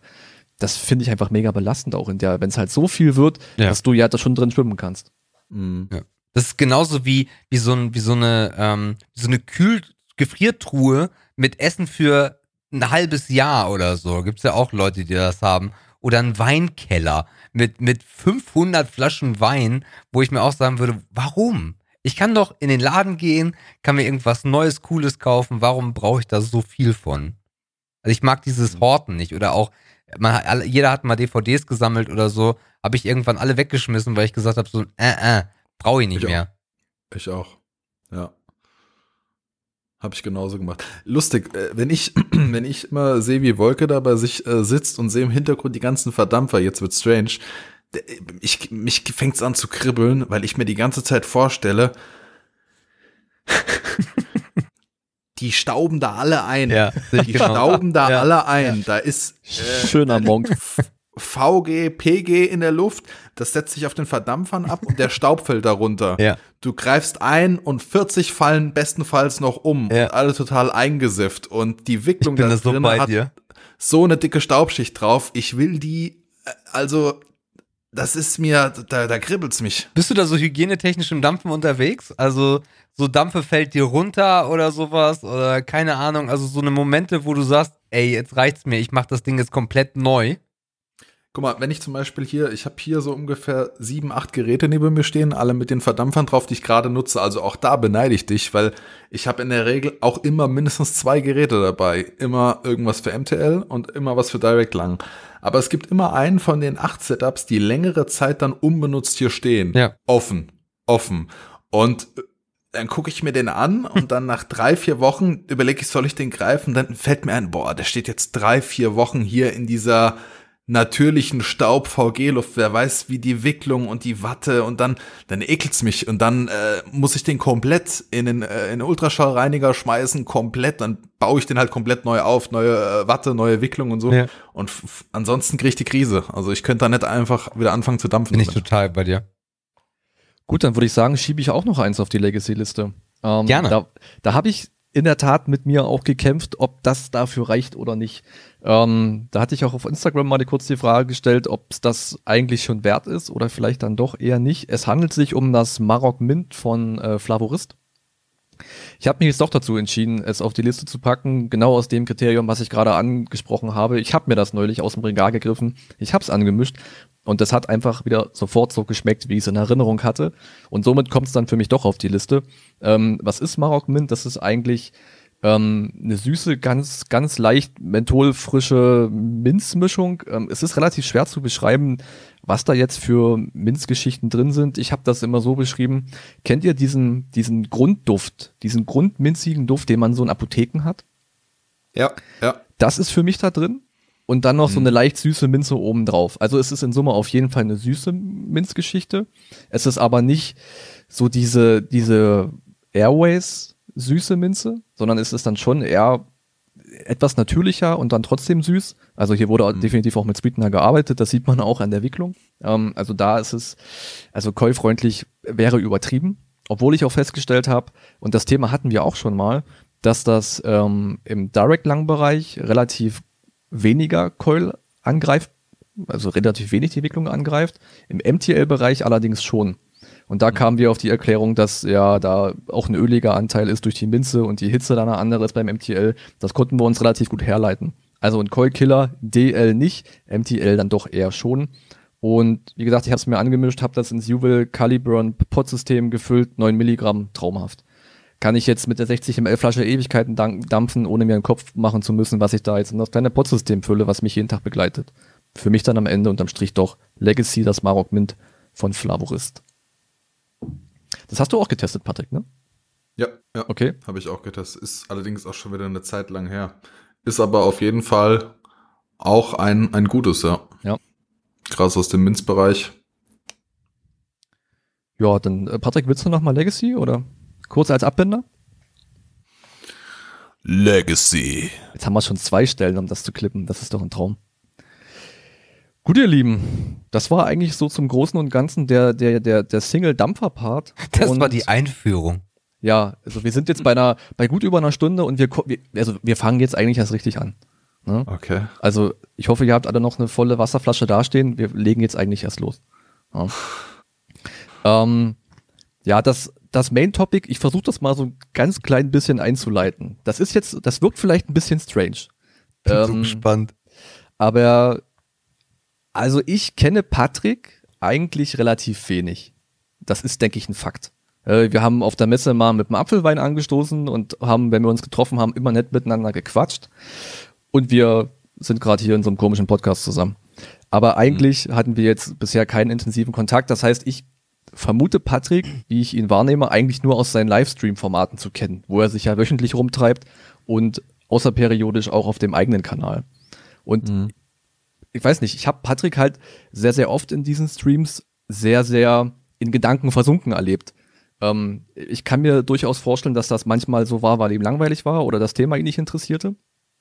Aber ich glaube, dass Patrick ein Mensch ist, der sehr, und das haben wir vorhin eigentlich auch schon so im Anklang gehabt, dass Patrick ein Mensch ist, der sehr gern und sehr viel nachdenkt. Und ich bin der Meinung, dass das sich in einer sehr, sehr selbstreflektierten Art äußert. Das heißt, das Thema, wo ich so ein bisschen drauf hin will, ist ähm, so Denkstruktur, verkopft sein, Selbstreflexion.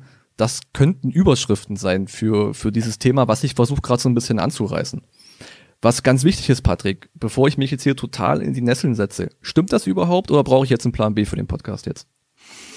Hm, ich, ich, äh, ich, ich sehe mich da in Teilen auf jeden Fall beschrieben, ja. Ich bin erleichtert.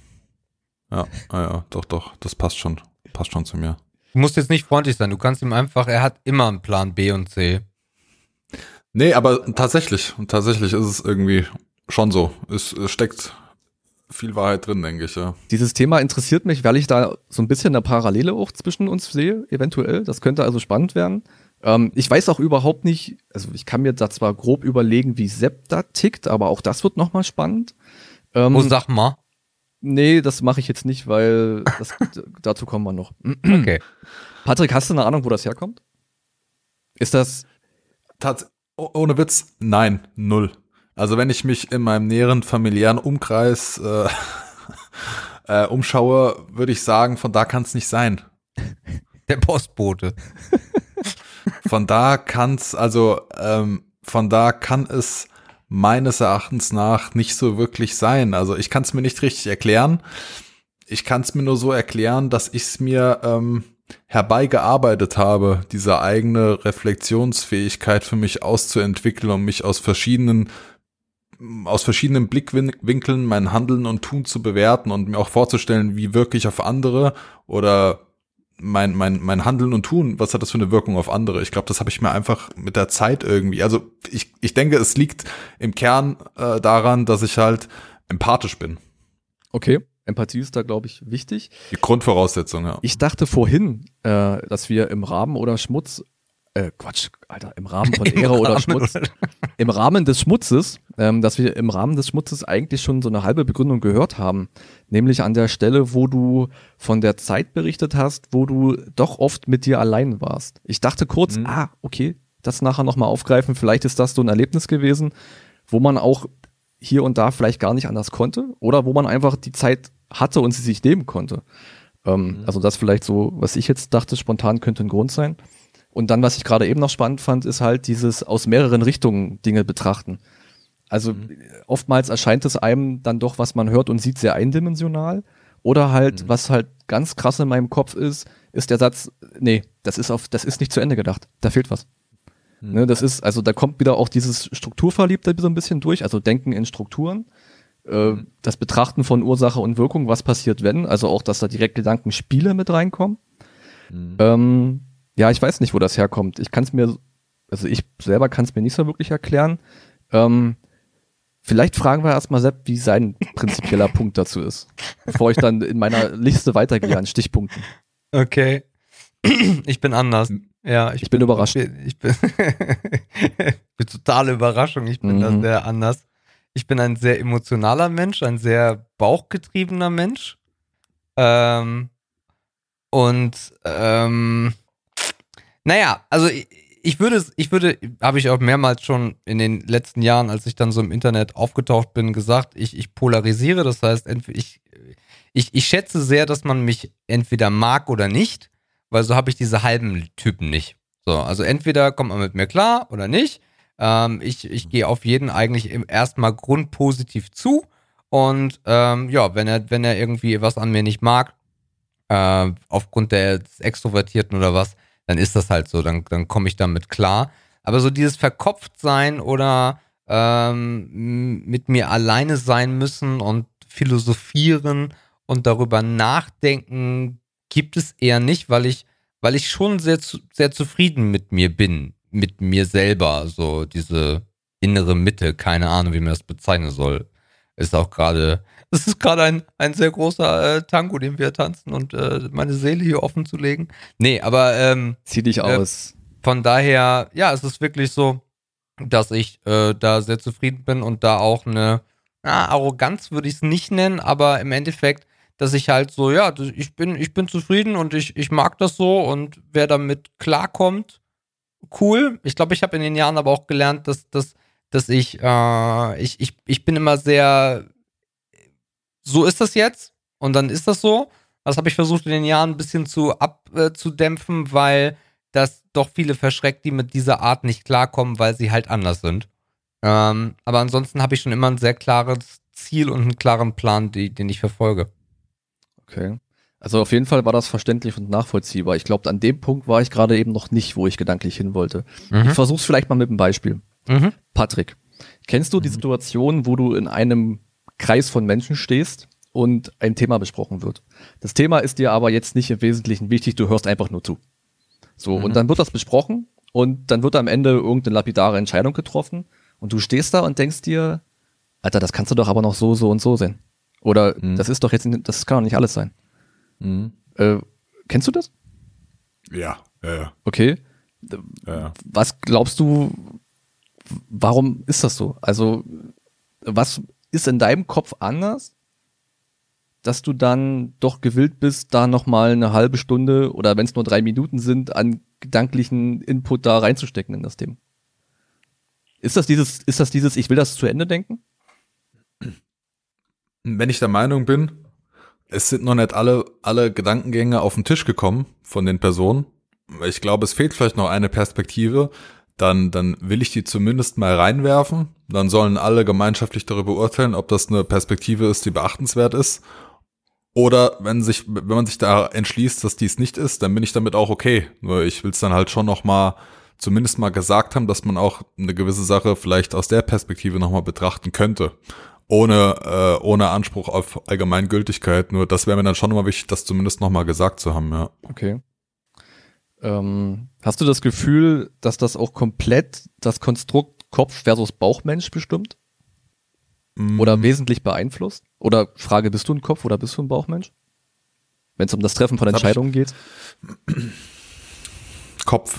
Kopf, Kopf, Kopf, ja. Es, ich, ich hätte, es muss ja auch eigentlich so sein. Ja, äh, pass auf, das, ich bin mir ziemlich sicher, vor zehn Jahren wäre ich ein Bauchmensch gewesen. Okay. Ja. Vor zehn Jahren, ja, vielleicht noch nicht mal, vielleicht auch vor, vor sieben oder so, keine Ahnung. Wäre da war ich auf jeden war? Fall ein Bauchmensch. Ja, da war ich ein Bauchmensch, da war ich ein Bauchmensch. Also bei mir hat sich irgendwie ähm, viel, also gerade wo wir am Anfang mit diesen Entwicklungsstufen waren, ich habe mich in den letzten zehn Jahren halt ähm, also da weiß ich nicht, habe ich echt schon mal einen großen Step der, der persönlichen Veränderung durchlaufen oder der, der charakterlichen, der charakterlichen Veränderung einfach, ja. Ich glaube, ziemlich sicher, ich war mal ein Bauchmensch ähm, und ich bin einfach ähm, Kopfmensch irgendwie geworden. Was ich nochmal kurz sagen wollte, also weil du, du sagtest das eben so, ich sitz, ich bin auch mit mir, wie ich heute bin, echt zufrieden. Ich versuche trotz alledem null arrogant zu sein, werde trotzdem oft für arrogant gehalten. Also glaube ich zumindest. Also das habe ich zumindest früher immer gehört. Ich, heute höre ich es nicht mehr, weil mir sagt es keiner mehr so. Aber ich glaube, viele Leute denken das auch immer noch so von mir. Das Ding ist halt einfach jetzt auf einer Messe zum Beispiel. Da haben wir auch alle drei eins gemeinsam. Ich habe nicht dieses Gesicht und ich grundsätzlich habe ich auch habe ich auch nicht immer das Interesse mit allen Menschen auf dieser Messe einen persönlichen Talk zu eröffnen. Das ist mir jetzt nicht das das ist mir jetzt nicht das Mega-Anliegen, aber ich rede immer auf, mit jedem dann gerne, aber ich bin halt auch nicht derjenige, der den ersten Step macht und auf dich zukommt und sagt, ey, kenne ich zwar nicht, aber lass jetzt mal einfach dumm quatschen. Also, das bin ich jetzt halt nicht. Also arrogant habe ich dich nie empfunden, aber ich habe dich für einen unfassbar unnahbaren Menschen gehalten am Anfang. Ja, sorry, ey. Ja. Nee, das Sorry ist totaler Quatsch. Das ist dann einfach so. Aber äh, das, was, weil es ja gar nicht, das einzige Schade daran ist, dass es ja nicht stimmt. Weil mhm. du bist ein Typ, mit dem man super klarkommt, mit dem man geile Gespräche führen kann, der auch herzlich ist und alles drum und dran. Aber ja. äh, am Anfang habe ich echt gedacht so, wow, ähm, ja, okay. Mhm. Äh, kurz angebunden auch am Anfang, wenn man sich noch nicht kennt und äh, aber arrogant gar nicht. Nee. Mhm. Das Ding ist, glaube ich, auch, dass, ähm, dass die Unnahbarkeit der vermuteten Arroganz oft gleichgeschaltet ist. Mhm. Ne? Weil man sich ja entweder räumlich oder zumindest von der Ausstrahlung her irgendwie abschottet oder so eine Art Mauer um einen herum baut oder Distanz irgendwie vielleicht versehentlich vermittelt, was man ja vielleicht gar nicht möchte. Ich glaube, dass das ganz oft mit der vermuteten Arroganz irgendwie gleichgesetzt wird. Einfach so dieses, der will nicht und vielleicht denkt er, er ist irgendwie anders oder er passt nicht oder so oder er will mhm. gar nicht. Ich glaube, das hat man relativ oft. Wobei ähm, da viele Menschen sich aber auch viel vertun. Also es gibt viele Menschen, sicher. die da sehr dumm agieren, finde ich, und äh, die für sich relativ schnell eine Barriere erzeugen. Und äh, mhm. das, das gibt es für mich nicht, sondern ich, natürlich macht man sich immer über Menschen ein erstes Bild. Äh, da ja. bist du gar nicht vor befreit. Aber äh, trotzdem gibt es dann diese Menschen, die dann wieder auf dich treffen. Dann ist vielleicht das Gespräch mal ein bisschen mehr da und du merkst halt, okay, die haben sich eine Meinung gebildet und davon kommen die nicht mehr weg. Und die bedauere mhm. ich. äh, weil man mhm. sollte immer versuchen, das dann nochmal zu, zu klären. Wenn dann das ja. zweite Mal genauso abläuft und man sagt so, ja, okay, jetzt habe ich mal mit dem gesprochen, das ist nicht mein Typ, cool, mhm. super geil. Aber ich finde es immer schlimm, wenn Menschen sich so schnell entscheiden. Voll. Also, wie gesagt, wie du schon gerade sagtest, du kannst dich nicht davor verwehren, aufgrund der Erfahrung, die du gesammelt hast, Menschen ähm, im Rahmen des First Contacts irgendwo einzuordnen. Ja. Das macht jeder. Wir funktionieren einfach so. Du schiebst einen irgendwo hin. Aber ähm, ich finde, das Wichtige ist dann beim zweiten Aufeinandertreffen persönlich noch die Möglichkeit zu haben, jemand auch mal umzupacken. Von der einen Schublade dann wieder in eine andere. Also die Möglichkeit solltest du dir halt immer erhalten, weil ähm, du bist halt nicht frei, Fehler zu machen. Niemand ist halt vor Fehlern äh, geschützt oder so, ja? ja. Du triffst falsche Entscheidungen und sowas. Und ich versuche immer für mich selbst, ähm, ich hinterfrage mich halt immer mal wieder. ist das Quatsch jetzt? Äh, weißt du, also das hat mir mega viel gebracht, immer erstmal die, zu gucken, liegt's jetzt an mir? Mhm. Kann ja sein, weißt du? Also ich gucke immer erstmal, kann ich die Fehlerquelle meinerseits echt ausschließen? Habe ich genug beleuchtet oder so? Irre ich mich jetzt einfach in den Mensch und der kann auch einfach auch ganz anders sein, ja. Und äh, wenn ich den in der Zwischenzeit, wenn es kein zweites Treffen mehr gibt, dann ähm, ist der vielleicht in dieser einen Schublade, aber ich halte es für möglich, dass er da falsch ist. Und ich glaube, wenn du nämlich genau das nicht tust, dann haben wir auch das sofort ein gutes Beispiel für echte Arroganz, ne?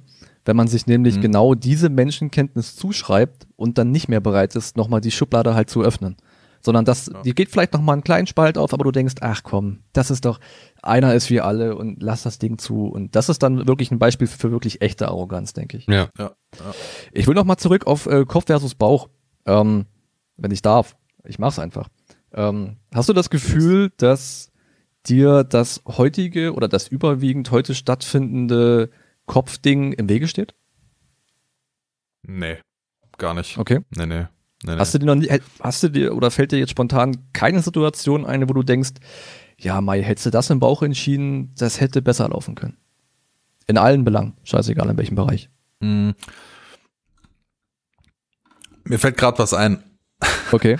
äh, und zwar die Entscheidung, in die Selbstständigkeit zu gehen, war eine Bauchentscheidung. Okay. Tatsächlich. Die war also eher eine Bauch- als eine Kopfentscheidung. Äh, natürlich war die im zweiten Step kurz danach auch äh, kopfmäßig natürlich bestimmt, aber ähm, es war eine, eine Bauchentscheidung, dass ich nämlich zu mir gesagt habe, oder wir zu uns beide gesagt haben, hör mal, wir sind jetzt äh, 34, also ich war 34 zu der Zeit. Ähm, wenn nicht jetzt, wann dann?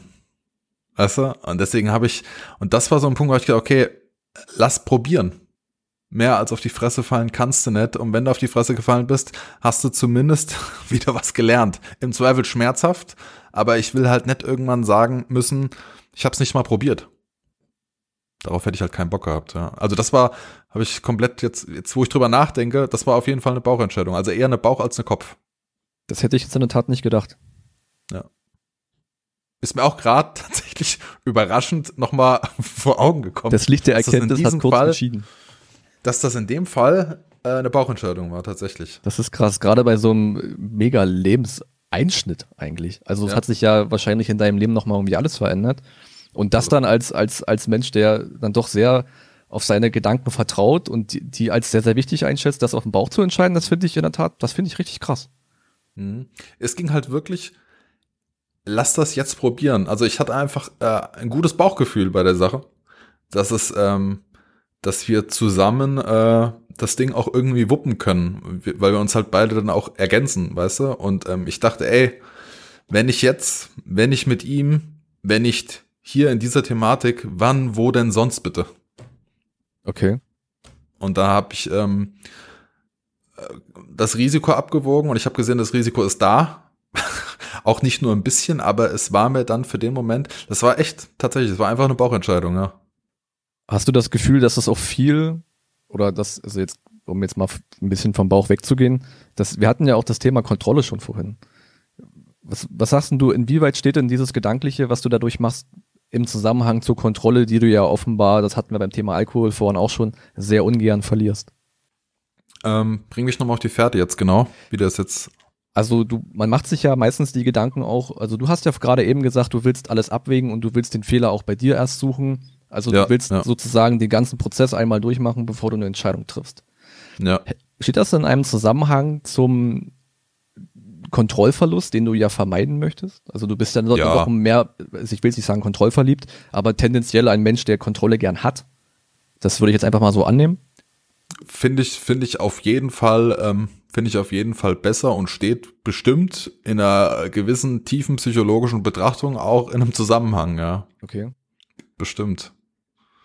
Ich kann dir allerdings nicht genau jetzt herausarbeiten, wo die Schnittstellen dort genau sind. Also das wäre jetzt, äh, ich habe ich hab das Studium nicht gemacht. Das, das, das Studium das des Lebens machen wir doch, das Leben studieren wir doch alle. Also, das, das studieren wir alle, aber das auch explizit benennen zu können, wo da jetzt die Schnittstellen sind in diesen Punkten, weißt du, ja. das ähm, könnte ich jetzt nicht explizit herausarbeiten. Also, aber ich glaube einfach, weil mir die Fachtermini da fehlen würden. Also ich habe für mich irgendwie festgestellt, dass dieses, dass dieses Reflektierende und dieses Verkopftsein bei mir überhaupt nicht im Zusammenhang von oder zu Kontrolle steht. Dafür gebe ich in vielen Situationen Kontrolle einfach auch zu gern ab. Äh, das ist vielleicht, ja, also ich kann das jetzt auch tiefenpsychologisch jetzt nicht mit, mit einer, mit einer Buchseite irgendwie belegen, dass es dieses Phänomen gibt und dass das erklärbar ist. Aber bei mir ist da kein Zusammenhang da und deswegen hatte ich mal direkt mal die Frage zurückgespielt, wie das bei dir so der Fall ist. Also ich denke, da gibt es schon Schnittstellen irgendwie. Muss es geben. Aber ich weiß noch nicht, wo die ist. Also, nee, nee, weiß ich auch nicht, aber ähm, ich bin mir ziemlich sicher, dass da irgendwo Schnittstellen da gibt. Ich glaube, es hat was mit ähm, Risiko oder dem bösen Wort Angst auch zu tun. dass man Kontrolle Dinge, ist immer Angst, ne? Ja, dass man Dinge nicht spontan entscheiden möchte, weil das Risiko in Prozent zu hoch ist, dass es schiefgehen könnte. Und dass mhm. nur bestimmte Situationen, wie zum Beispiel, hey, der Moment ist geil, mit Hendrik kann ich mir mega gut vorstellen. Oh Gott, dann aber auch wieder so ein bisschen das Risiko, wenn ich das jetzt nicht mache, auch da glaube ich auch schon wieder eine Abwägung sehen zu können. Ey, wenn das Risiko ist jetzt zu hoch, wenn ich es nicht mache, mache ich es nie mehr. Mhm. Also von daher glaube ich schon, dass das sehr miteinander äh, einhergeht. Mhm. Habt ihr euch ähm, schon mal eine Pro- und Kontraliste angefertigt? Für einen Sachverhalt, für eine Entscheidung? Wenn ich jemandem, der ein Kopfmensch ist, erklären möchte, was ich fühle, ja. Okay. es gibt ein sehr schönes Beispiel dafür. Äh, wir sind ja äh, letztes Jahr nach Dresden gezogen und haben, das ist bei uns immer so, äh, es gibt ja Menschen, die planen sowas und sagen so, hey, wir wollen uns jetzt eine neue Wohnung angucken. Und ja, das ist ein unfassbarer Denker und Mensch, der, der, der auch abwägt und ich eben nicht. Und äh, aber es führt dazu, dass wir nicht wie Menschen, die jetzt sagen, okay, jetzt die nächsten vier Wochen sind geplant in Etappen. Wir gucken uns eine Wohnung an, dies, das, Umgebung, checken, alles, sondern es passiert holter die Polter. Meistens aufgrund von Zeit, nicht mal, weil ich das treibe. Und ähm, so war es, dass wir uns eine Wohnung angeguckt haben, von der Jördes unfassbar begeistert war und mein Bauchgefühl mir sehr, sehr schnell gesagt hat, what the fuck? Und überall diese Dinge aufgeploppt sind, wo ich gesagt habe, nein, nein, nein, ohne es hart zu bewerten oder es hart zu analysieren und darüber nochmal viel nachzudenken. Und im Auto hatten wir dann wirklich so ein Gespräch, wo Jördes eben nur voller Lob war und ich ihr emotional gar nicht hätte erklären können, warum ich das jetzt sofort als eine schlechte Wohnung gesehen habe und habe das dann übersetzt in eine Pro- und Kontraliste lass uns da mal ein bisschen mhm. rat. Ich bin da, ich war dann der, der gesagt hat, lass uns, weil sie immer hoch emotional war, was, was sonst eher ihr Ding ist, dass sie das analysiert. Und ich dann gesagt habe, so jetzt halt stopp, das gefällt mir jetzt gar nicht, das bist nämlich nicht du, sondern eigentlich ich. Jetzt lass uns mal wirklich die Liste aufmachen und ganz trocken betrachten, was ist hier gerade positiv und was ist hier negativ. Äh, und ja, aber sonst, ja, sonst nicht. Sonst für mich ist das immer relativ klar. Wann hast du die letzte Liste gemacht, Patrick? Pro- und Kontraliste, buh, da kann ich mich auch null, also es muss viele, viele Jahre her sein. Noch länger als mein letzter Vollsuff auf jeden Fall. also ich war mit Sicherheit noch in der, in der, äh, irgendwo in der Mittelstufe. Okay. Ja. Du, Markus? Ich fand das als Gedankenstütze immer echt nett. Also es kann auch so ein bisschen daran liegen, dass ich viele Sachen vergesse oder so. Also das war sicherlich auch eine Zeit lang einfach eine Gedankenstütze, um wichtige Dinge einfach festzuhalten, gedanklich festzuhalten oder sogar auch schriftlich festzuhalten. Schriftlich früher öfter, heute eher gedanklich. Ich bin da mega Fan von, weil ich dann auch anfangen kann, Dinge gegeneinander abzuwiegen. Ne? Also wenn ich mir dann wirklich, wenn man sich das Bild jetzt wirklich vorstellt, Pro-Argument, Kontra-Argument, du legst das auf die Waage und in welche Richtung schlägt das aus, ne? Total spannend, es, ey. Diese beiden Welten sind so spannend, wenn ja. die aufeinander knallen. Mir fällt es da wirklich leicht oder wesentlich leichter, Dinge gegeneinander abzuwiegen oder eine Gewichtung allgemein irgendwie festzulegen. Und das Spannendste ist ja eigentlich, wenn man sich diese Liste macht und eigentlich zu einem sehr oder relativ deutlichen Ergebnis kommt, heißt es ja noch verdammt lange nicht, dass man sich, dass man das Handeln daran anpasst. Dann hat man vielleicht mhm. nämlich irgendwie einen Moment, wo man sich denkt oder wo der Bauch spontan durchkommt und man sich eigentlich gegen dieses ewig lange Gedankenkonstrukt, was man ja vorbereitet, abgewogen, bewertet, jeglichen Scheiß damit gemacht hat und man macht trotzdem das Gegenteil. Kennst du, kennst du das Szenario, wo du eine Pro- und Contra-Liste aufstellen möchtest, aber innerlich gar nicht die Objektivität auf die Sache mitbringst, äh, auch die den Pros die entsprechende Zahl Kontra gegenüberzustellen, weil du eigentlich für dich hast du eine Entscheidung getroffen, du verarschst dich aber gerne, du, du möchtest dich eigentlich am liebsten davon selbst überzeugen, dass es mehr Pros gibt und du blendest bewusst die Kontras aus. Ah, Ach so, okay. Du meinst das bewusste. Ah, nee, das kenne ich eigentlich nicht. Also, du musst halt auch für so eine Pro- und Kontraliste, wenn du die ehrlich machen willst, halt auch die, die Objektivität mitbringen ja. können. Das, also, was du das beschreibst, halt so ist aber gerade ein sehr starkes Bauchding eigentlich. Weil du immer, weil du arbeitest gegen deinen Kopf.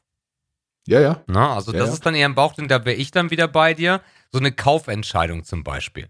Mhm. Was ja. auch immer. Aber ab einer Summe, wo es weh tut und wo man sagt so, mh, so, da äh, kenne ich das, dass ich, dass ich mich selber verarschen möchte oder mir, mir, ich weiß nicht, habt ihr schon mal mit euch selber geredet? Äh, nur in inner, im Innerlichen oder auch äh, aktiv? Ja, schon also, mal laut, ja. Was ist mit dir gerade los oder so? Mache ich total gerne, mein ganzes Leben schon.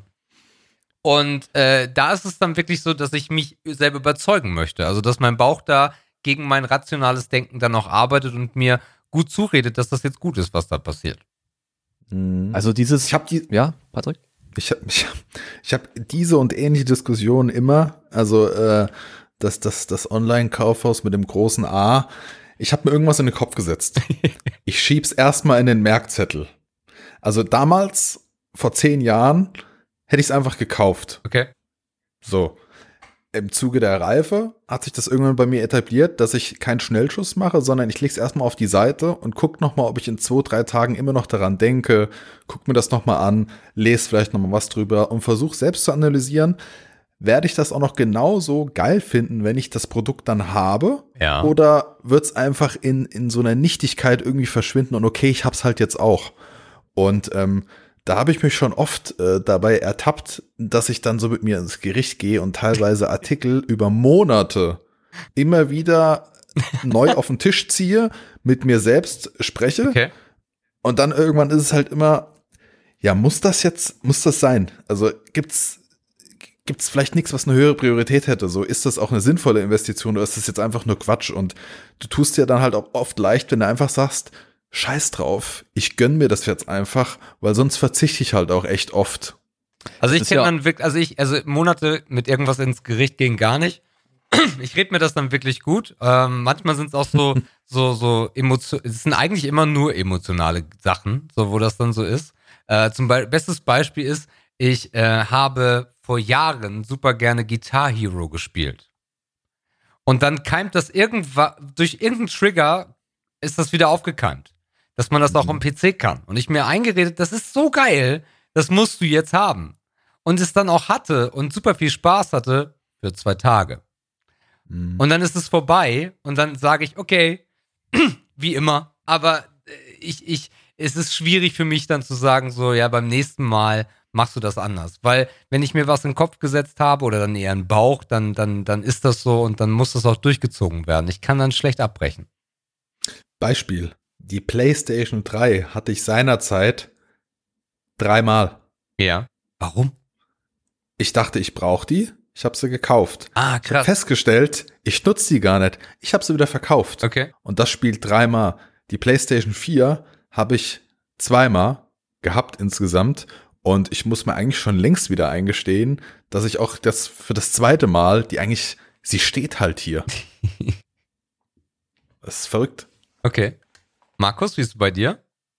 Also ich bin noch ein bisschen von dem PlayStation-Beispiel entsetzt, Weil das ja, da hast du ja den Lerneffekt quasi total weggedrückt. Ja. Okay. Ich war gedanklich noch ein bisschen bei diesem Objektivitätsding äh, oder bei dem, also wann schlägt Kopf, Bauch. Das ist ja das, was ihr eigentlich im Wesentlichen gerade hattet, ne? Also in welchen mhm. Situationen schlägt was wen? Oder so ein bisschen zumindest. Also so habe ich das zumindest gerade verstanden. Ja, Und klar, aber bei mir ist es wirklich, boah, also müsste ich richtig hart nachdenken, dass irgendwann mein Kopf mal gesiegt hat. Genau. Weil das, weil das Bauchgefühl doch das war, was ich dann akzeptiert ja. habe. Wir kamen ja ursprünglich von, von der Pro- und Kontraliste auf das Thema. Und ich weiß nicht, also ich, ich bin halt zu faul und Fan von sinnhaften Dingen. Das heißt, ich mache eigentlich nichts, was für mich nichts bringt. Das heißt, wenn ich mir die Objektivität für diese Pro- und Kontraliste nicht zutrauen würde, dann würde ich sie nicht machen. Also mhm. das, das spricht einfach gegen diesen, gegen, gegen dieses Vorhaben, irgendwie eine Sinnhaftigkeit dann doch in den Gedanken drin zu haben. So, das heißt, ich würde mir schon so semi-arrogant schon zutrauen, dass ich, auch wenn ich eigentlich vielleicht emotional vorbelastet bin, mhm. parteiisch bin, vom Grunde her, oder vielleicht auch schon voreingenommen bin, trotzdem noch eine relativ objektive Pro- und Kontraliste hinkriege. Ne? Und wenn man halt die Punkte gefühlt nur hinschreibt, weil sie da sind. Man weiß eigentlich schon, dass sie da sind, aber man schreibt sie einfach auf, weil eine Masse von Punkten ja auch ein Gewicht erzeugt. Ja. So nach dem Motto. Also das, das Objektive ist nicht mein Problem. Mein Problem ist dann wirklich, und das passt jetzt auch wieder nicht ins Bild, das, was ich gerade eben sagte, die Liste sagt eigentlich 70 Nein, 30 Ja und ich mach's trotzdem. Okay, das passt denk, ja, gar nicht dazu, ja. Genau, also ich habe ich hab mir die Mühe gemacht und ach, Hast du ein Beispiel? ähm, nee, habe ich gerade leider nicht. Also zumindest keins, wo es jetzt ähm, ja, doch, ich habe ein Beispiel, aber das passt jetzt mit dem 70. Also ich kann ja mal sagen, wann ich die letzte Pro- und Kontraliste gemacht habe. Ja. Das war beim Jobwechsel tatsächlich. Oder das war eigentlich, ja, oder schon nach dem Studium eigentlich. Und da war halt dieses Ding, ich mache jetzt was, worauf ich Bock hab. Mhm. Oder ich mache das, was ich eigentlich tun sollte mit dem Abschluss, den ich jetzt hab. So. Es ist nicht schwer zu schätzen, dass die, das Ergebnis eigentlich hätte lauten müssen, du machst das, wo der Weg jetzt eigentlich hingehen sollte, anhand des Planes, den du ja halb aufgestellt hast, als du den erst, das erste Mal einen Fuß in der Uni gesetzt hast. Gemacht habe ich das Gegenteil. Und dann kam halt wieder der Faktor, ich hab Bock drauf dazu.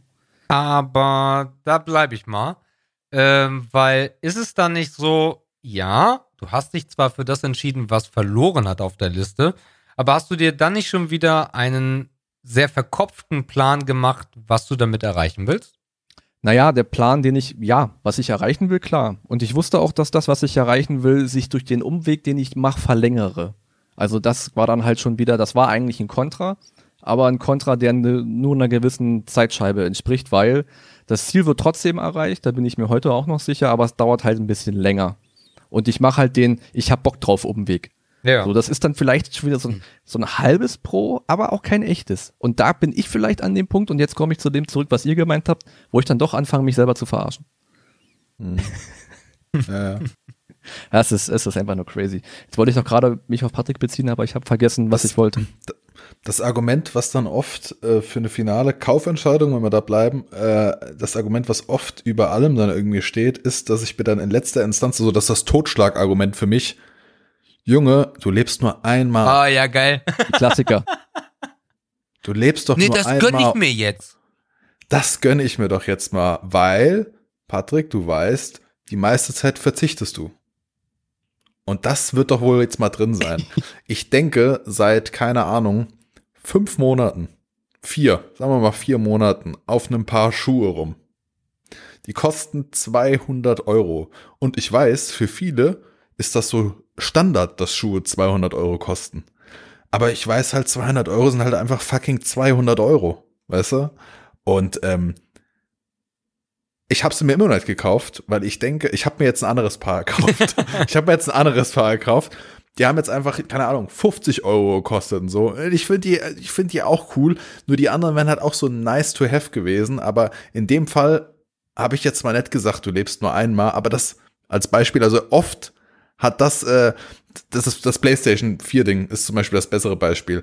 Red Dead Redemption 2. Mhm. Das sieht so geil aus. Mhm. Wenn ich mir da die ganzen Dinge ansehe. Und äh, ich habe auch voll Bock, in diese Welt einzutauchen und und sei es nur für dieses eine Spiel. Ich brauche das jetzt, ich will das jetzt haben, das kannst du dir jetzt ruhig mal gönnen. Hast du es durchgespielt? Ich hab's noch nicht mal angefangen. ich habe es, also die Verpackung, beim Hendrik ist es eins zu eins das gleiche. Ich, wir hatten, also ich habe einfach auch nicht mehr die, die innere Ruhe, die innere Ruhe, mich auf diese Story einzulassen und in diese Welt einzutauchen, weil ich innerlich oft äh, zu aufgewühlt dafür mhm. bin irgendwie. Ich brauche dann lieber irgendwie Gespräche oder so oder ich lenke mich mit irgendwie was anderem ab, ja. was ich Mu Musik oder irgendwas, weißt du, was ich leichter äh, konsumieren kann, ohne mich irgendwo großartig drauf einlassen zu müssen oder so. Ja. Kennt ihr? Aber da habe ich auch gesagt. Kennt ihr, kennt ihr diesen Moment, wo die, wo die Passion so hart übergreift, dass ihr, dass ihr nicht mehr rational denkt, sondern hinter dieser Sache hinterherlauft und dahinterher müsst, als Kopfdenker? Ist halt sehr viel weniger geworden. Okay.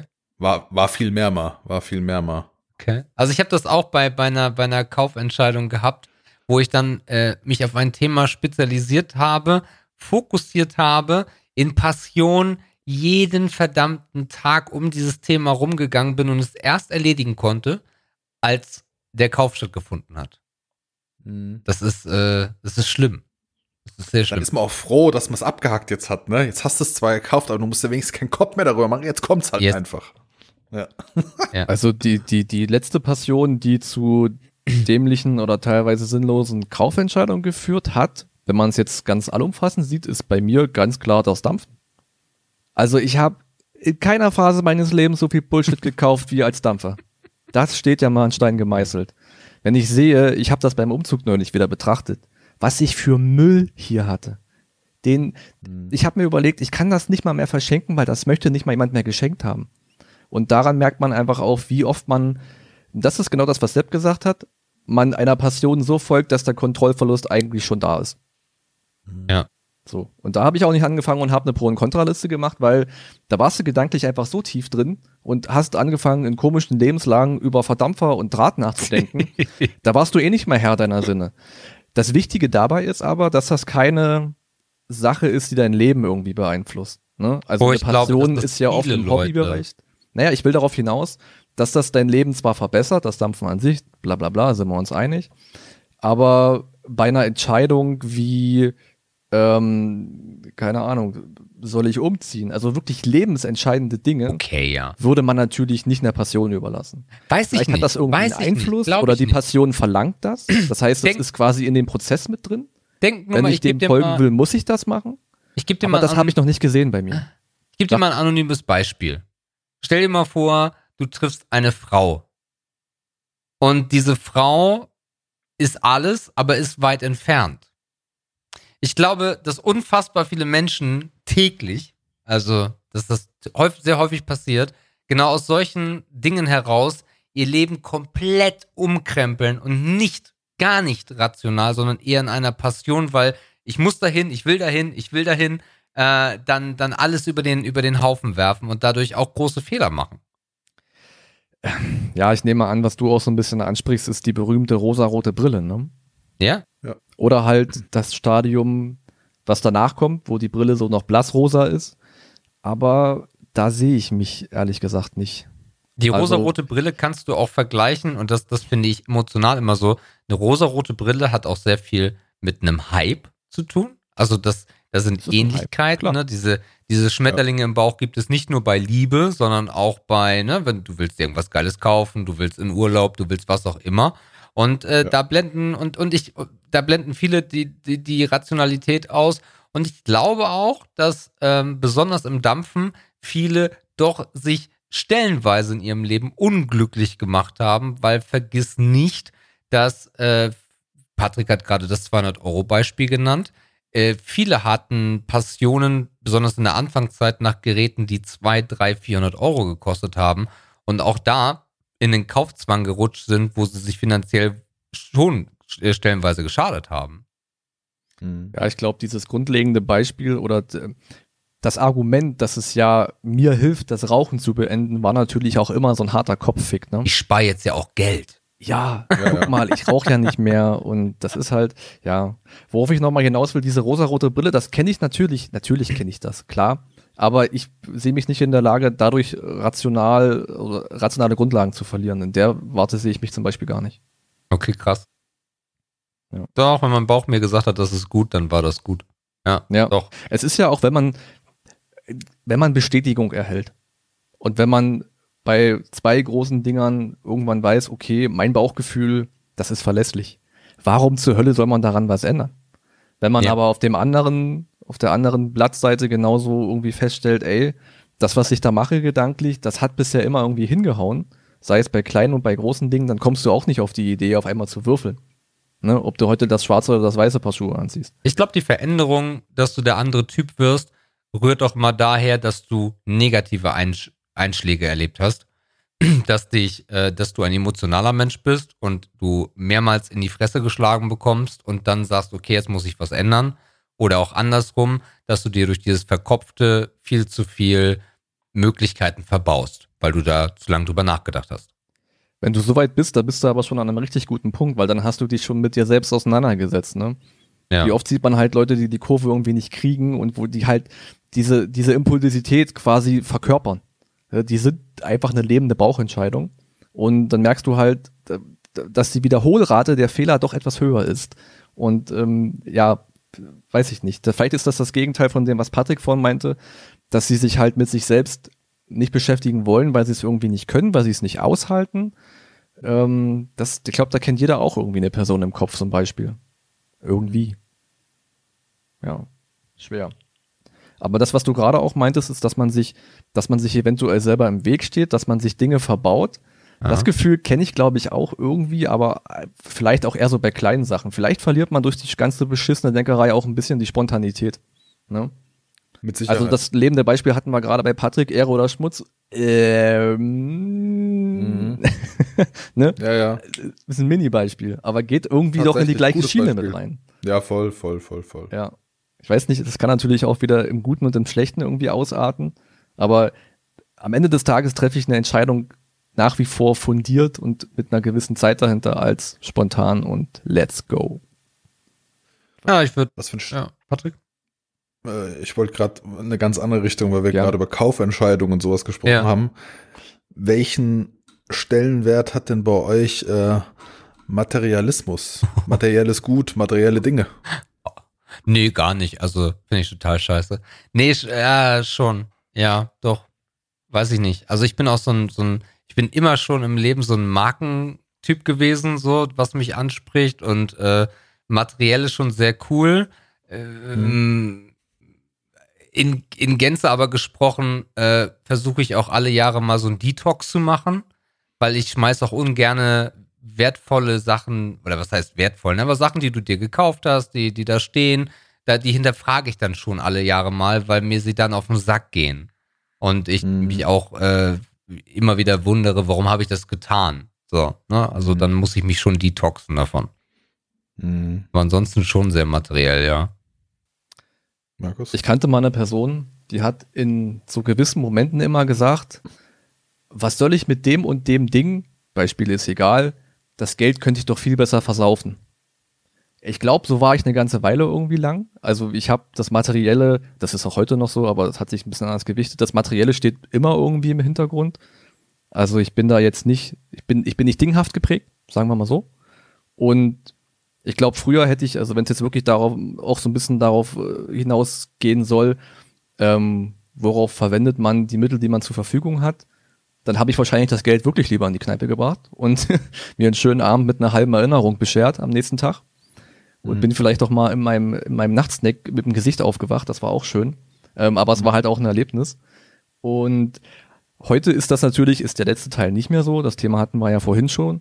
Aber an, dies, an die materielle Geschichte komme ich irgendwie nach wie vor nicht ran. Ähm, vielleicht ist das auch wieder so ein Sinnhaftigkeitsding, dass ich einfach den Mehrwert nicht sehe. Ähm, mhm. Sicherlich ist das schön, ist das schön, Dinge zu besitzen. Bestes Beispiel jetzt das Podcast-Equipment habe ich mega, mir mega gern gekauft. Das war jetzt auch keine kleine Ausgabe. Ähm, aber das hat halt, das hat eine, das verfolgt einen Plan. Das, das hm. Ja, das ist halt ein, ein ja. Ding, was gerade mega aktuell ist und das, das war benötigt. Das heißt, da musste ich nicht mal eine Pro- und Kontraliste so wirklich machen. Ne, weil das hm. brauche ich halt, das ist einfach ein Fakt. So, aber hm. so, wenn es jetzt um, um große Marken geht oder um vielleicht auch um dieses ganze Statusgeschichten-Ding, da bin ich wahrscheinlich, wenn ich mich jetzt nicht komplett überschätze, überwiegend raus. Ja, bei Status mhm. bin ich auch raus. Also mit Status hat das für mich null zu tun. Also das ist so ja für viele der, der, so das, das, was schlummert hinten drin. Mm, Oder das ja. ist oft in Einklang miteinander zu. Ja, ja, von daher wollte ich auch gerade nochmal, du hast es ja. jetzt erklärt, aber ich hatte gerade so auf der Zunge, vielleicht klären wir mal das Wort für uns mhm. äh, weil der, der Status an sich interessiert mich daran gar nicht.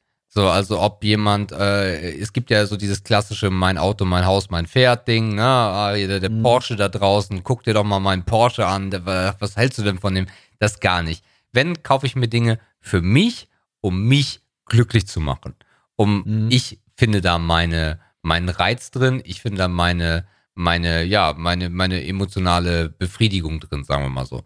Aber äh, mhm. was andere darüber denken, dass ich das getan habe oder dass man darüber nachdenkt, dass die, dass die ja was denken könnten oder dass die gucken könnten oder sowas, das juckt mich halt gar nicht dabei. Mhm. Patrick? Ähm, auch komplett, also ich bin auch von diesem äh, Status, Statusdenken auch komplett, komplett weg. Ich brauche äh, brauch diese ganzen Statusgeschichten auch nicht, überhaupt materielle Sachen. Auch da hat sich mein, mein Denken auch irgendwie, auch da wieder die letzten zehn Jahre auch nochmal massiv irgendwie gedreht. Ich denke mir halt immer, ich werde nichts mitnehmen. Wenn ich eines Tages nicht mehr bin. Ich werde nichts mitnehmen können. Das Einzige, was ich halt mitnehmen kann, sind die Dinge, die ich mit Masse oder, oder, oder erstrangig nicht mit Geld ähm, erreichen konnte. Das sind halt einfach Erinnerungen, ähm, die vielleicht irgendwo immer im Zusammenhang mit Geld stehen. Also klar, äh, um eine geile Erinnerung an Hawaii zu haben, musst du halt das Geld mal irgendwann investiert haben, um dahin zu kommen. Ja. Das, das meine ich jetzt aber nicht. Also einfach Erinnerungen, Momente. Also ich finde zum Beispiel auch, wo du gerade sagtest, dass du dann äh, mit dem Gesicht in deinem Snack aufgewacht bist. Das wirst du halt vielleicht in 20 Jahren noch immer wissen, aber du wirst in 20 Jahren nicht wissen, was du 2016 für ein Mobilfunkgerät hattest. Wahrscheinlich nicht. Also, weißt du, wie ich meine? Kurzfristig mal ein Android. Achso, ich war nicht dran, sorry. Aber das sind, das sind äh, halt die Geschichten und da hat sich mein, mein Denken auch gewandelt. Also ich, ich, ich mag auch Marken. Also gerade auch mal bei Klamotten und so, da bin ich auch immer mal so hin und her gerissen, aber ähm, ich, ich habe halt auch oft in meinem Leben gelernt, wie schnell auch Geld weg sein kann einfach. Und dann musst du halt echt strugglen. Und ähm, was, was mir am meisten Ruhe ähm, beschert, ist halt irgendwie, ähm, ich weiß, irgendwo ist noch ein Puffer da. Also das lässt mich halt schlafen. Ich habe keine Lust, äh, nur um irgendeinem Konsum hinterher zu rennen, mein Leben lang irgendwo auf Kante genäht zu sein. Und äh, daraus resultierend hat sich dann irgendwann äh, das so ähm, für mich halt einfach gewandelt, mein ganzes Denken. Das Geld nicht sofort unter die Leute bringen zu müssen oder ich muss das und das jetzt haben, um irgendwo eine Anerkennung zu bekommen. So, das habe ich alles vor, vor langer Zeit irgendwie äh, für mich abgelegt. Ich bin, ich bin, ich bin komplett okay so mit mir, wie ich bin. Und ich, ähm, ich muss mich auch, finde ich, äh, für die Art und Weise, wie ich bin, nett verstecken. Und dann ist mir halt lieber, nimm mich halt lieber so wahr. Ob ich jetzt eine Adidas Trainingsjacke anhab oder keine Ahnung, was für ein Shirt aus äh, Taco. Wie viele Shirts von Taco hast du? Ich glaube vier. Aha. Aber ich habe dich noch nie in einem ja. Taco-Shirt gesehen. Ja, ich sehe mich auch selten da drin. ich sehe mich selten da drin, das stimmt schon, ja. Aber ja, das auch Auto oder ähm, Uhr ist ja auch für viele immer so ein Riesenthema. Ich habe noch nicht mal eine Uhr. Ja. So. Das sind alles so Sachen, keine Ahnung. Ist nicht, äh, ist nicht mein Film. Ich frage mich gerade so ein bisschen, wo wir gerade herkamen, um da gelandet zu sein. Ich habe keine Ahnung, es war. Kann mir kurz, ey, Randnotiz, wir sind mega tief unterwegs. Mega tief. Das war der Plan heute, Patrick. Krass. Tiefsee, da müssen wir hin. Ja, auch so ein emotionaler Striptease. Ich finde das sehr, sehr interessant. Sehr interessant. Gleich ja. ruft Domian an und fragt uns, ob wir seine Sendung weitermachen können oder so. Irgendjemand wird auch die letzten fünf Sätze von Patrick klippen für den besten Lebensratgeber, den man schreiben kann oder so. Wahrscheinlich ja. Wahrscheinlich ja. ja. Da sehe ich dich ich auf jeden Fall. Ich habe ich hab ein geiles, äh, einen geilen Spruch letztens aufgefangen. Äh, ich ähm, schaue furchtbar gerne, um abzuschalten für mich auf YouTube irgendwelche Interviews. Und da hat ein äh, nicht weiter erwähnter Musiker einen Spruch gebracht, den fand ich so geil. Der Ade war auch mit mir im Call. Und wir haben uns angeguckt, wir beide so, okay, der ist geil. Der ist geil. Der hat sich, der ist einfach super, weil das auch so ein Ding ist, was ich selbst immer versucht habe zu leben, aber oft auch negative Erfahrungen ähm, damit gemacht habe, weil ich gemerkt habe, es ist halt nicht jeder so wie du.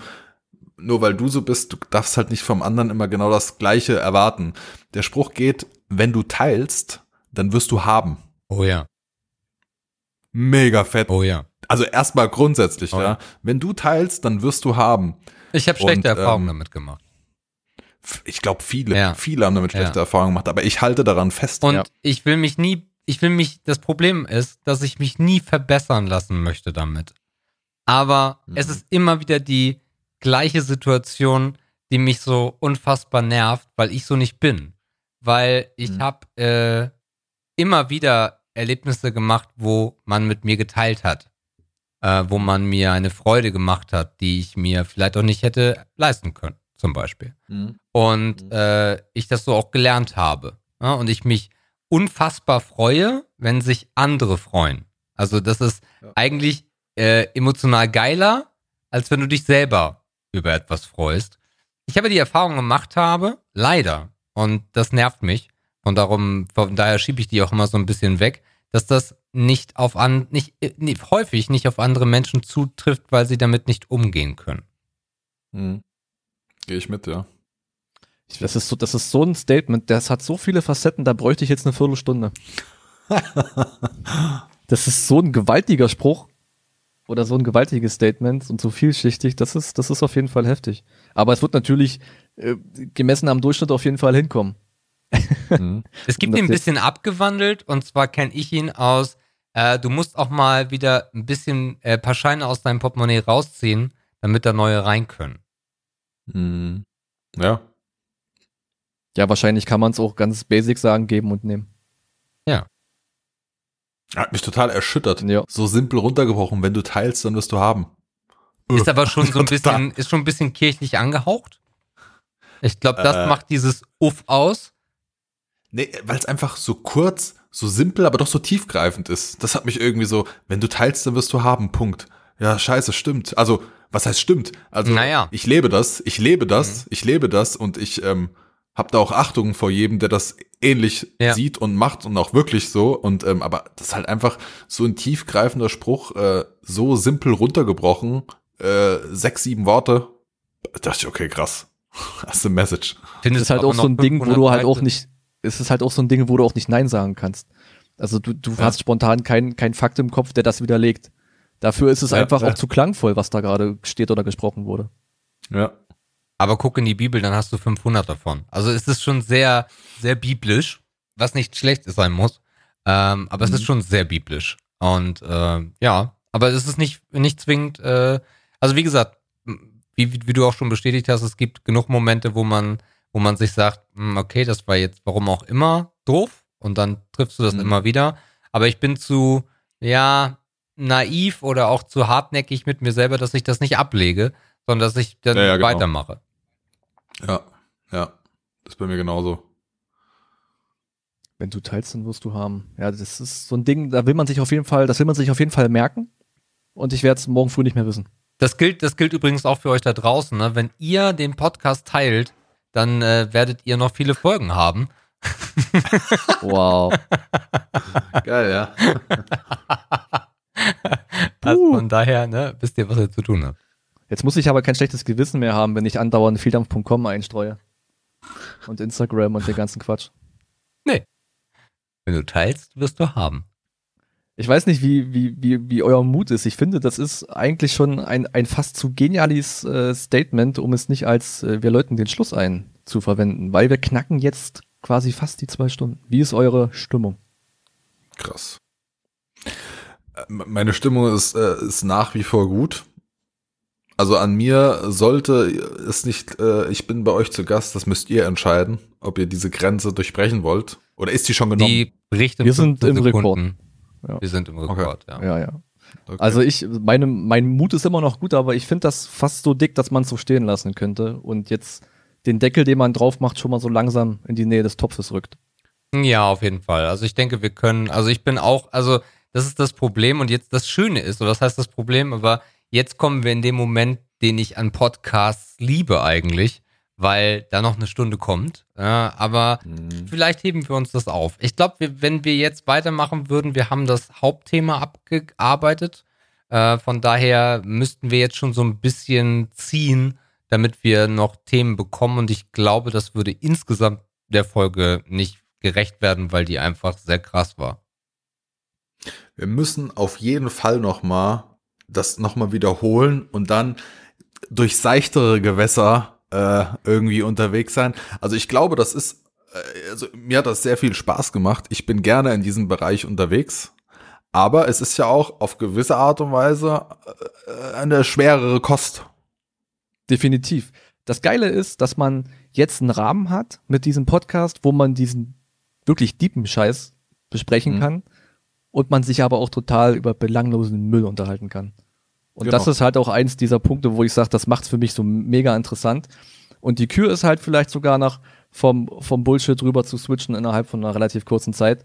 Und trotzdem der Zusammenhang ist da und nichts von dem in sich abgeschlossenen geht irgendwie verloren. Ja. Das ja. ist toll. Und man muss auch, also ohne jetzt äh, Hashtag selber loben, man kann auch nicht mit allen Leuten so tief gehen. Hm. Nee, das muss man ja auch mal, muss man ja auch mal anbringen. Ja, stimmt. Ja. Ja, ich würde vorschlagen, ähm, wir leiten die Verabschiedung ein. Ja, äh, also lass uns noch mal kurz, weil wir das ja jede Woche irgendwie so machen, noch mal kurz ein Roundup machen und dann gehen wir. Das, das Thema hatten wir letzte Woche schon. Sepp, das gehört für mich zur Verabschiedung. Stimmt, Markus. Und in drei Wochen werde ich mich bestimmt daran gewöhnt haben. Ich werde dich gern wieder daran erinnern, das ist überhaupt kein Problem. Ja, also bevor wir das Ding hier äh, schließen, ähm, müssen wir unweigerlich Danke sagen. Ähm, weil ich komme, also ich habe viel erlebt in diesem Internet. Übrigens, passend zu dieser Sekunde kommt der 400. Follow rein bei Instagram. Ich habe schon eine Menge erlebt.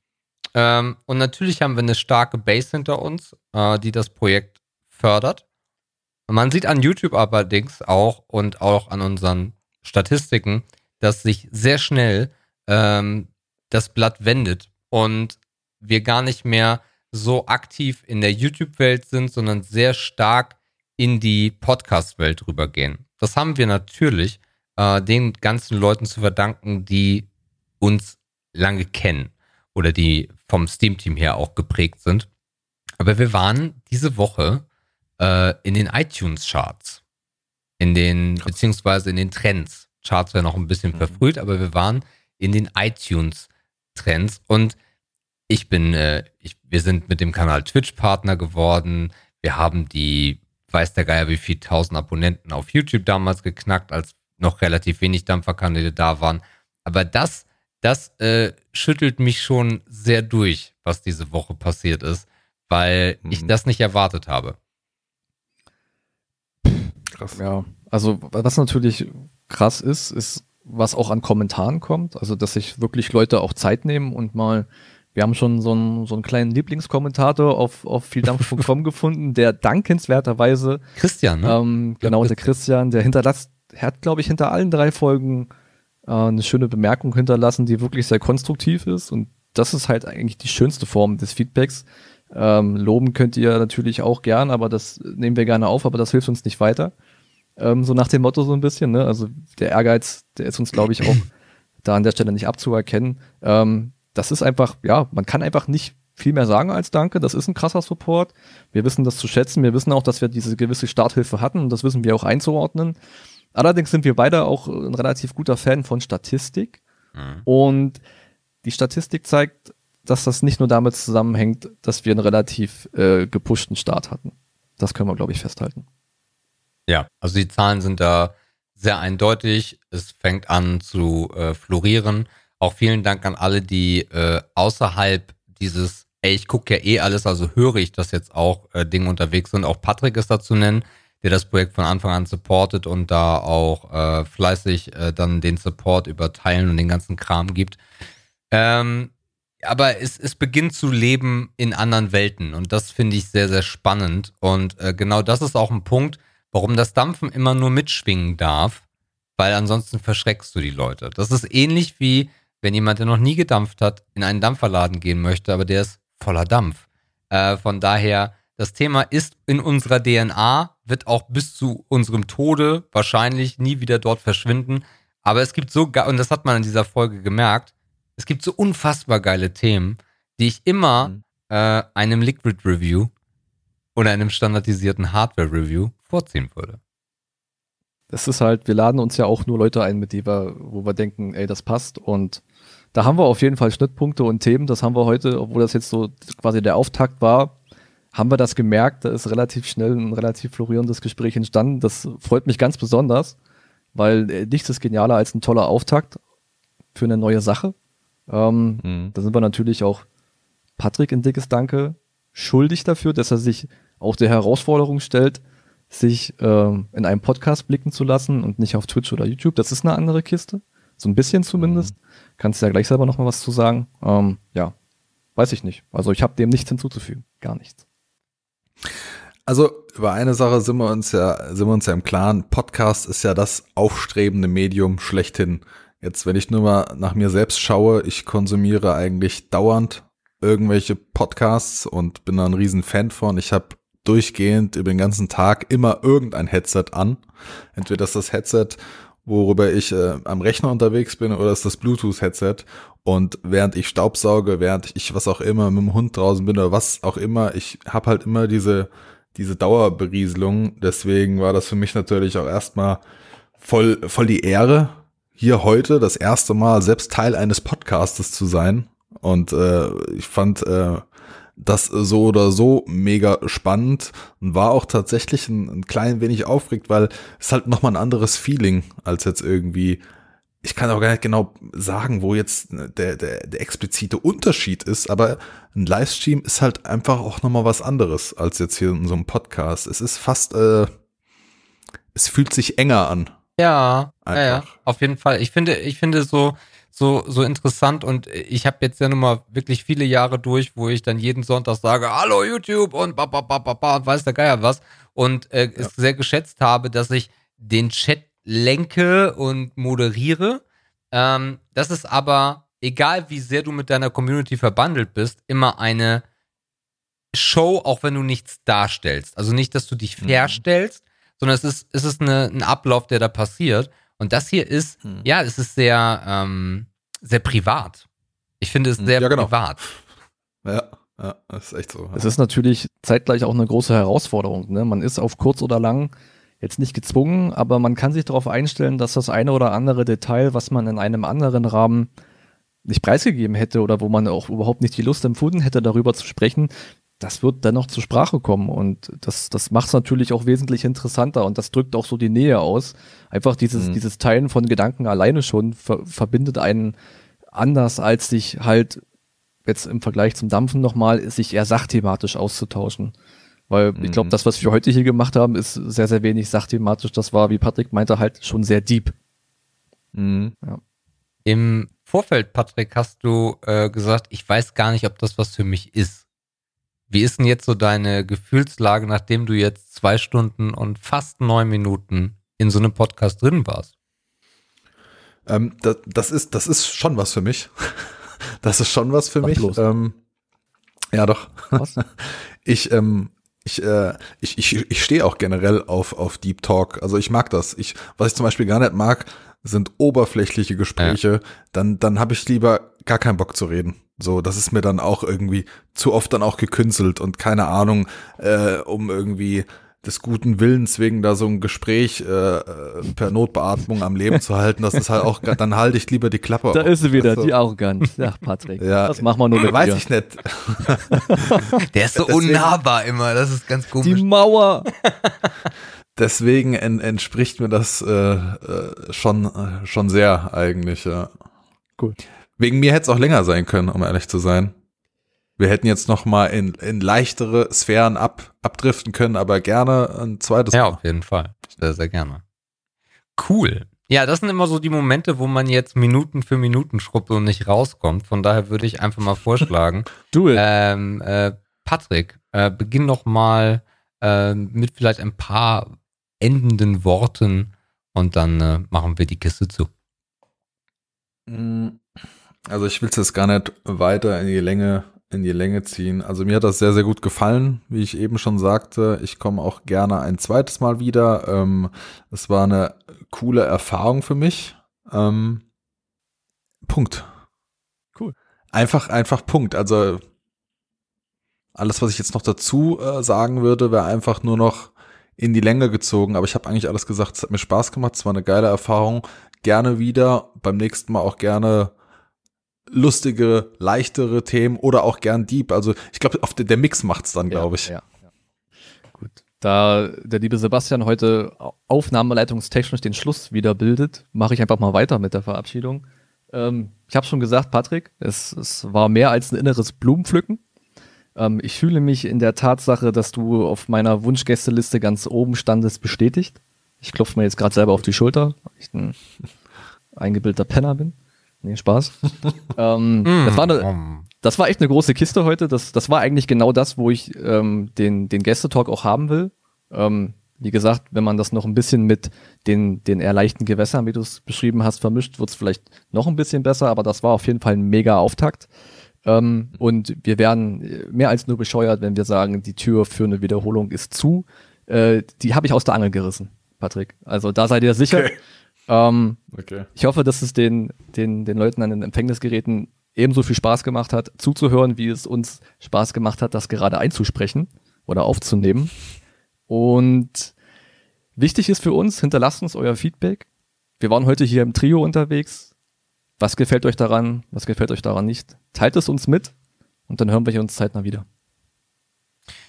Ja, ähm, ich kann auch noch sagen, dass äh, das für mich eine sehr krasse Erfahrung war und man äh, Patrick jetzt nochmal ganz anders kennengelernt hat und wir sehr deep unterwegs waren. Überhaupt erstmal kennengelernt hat.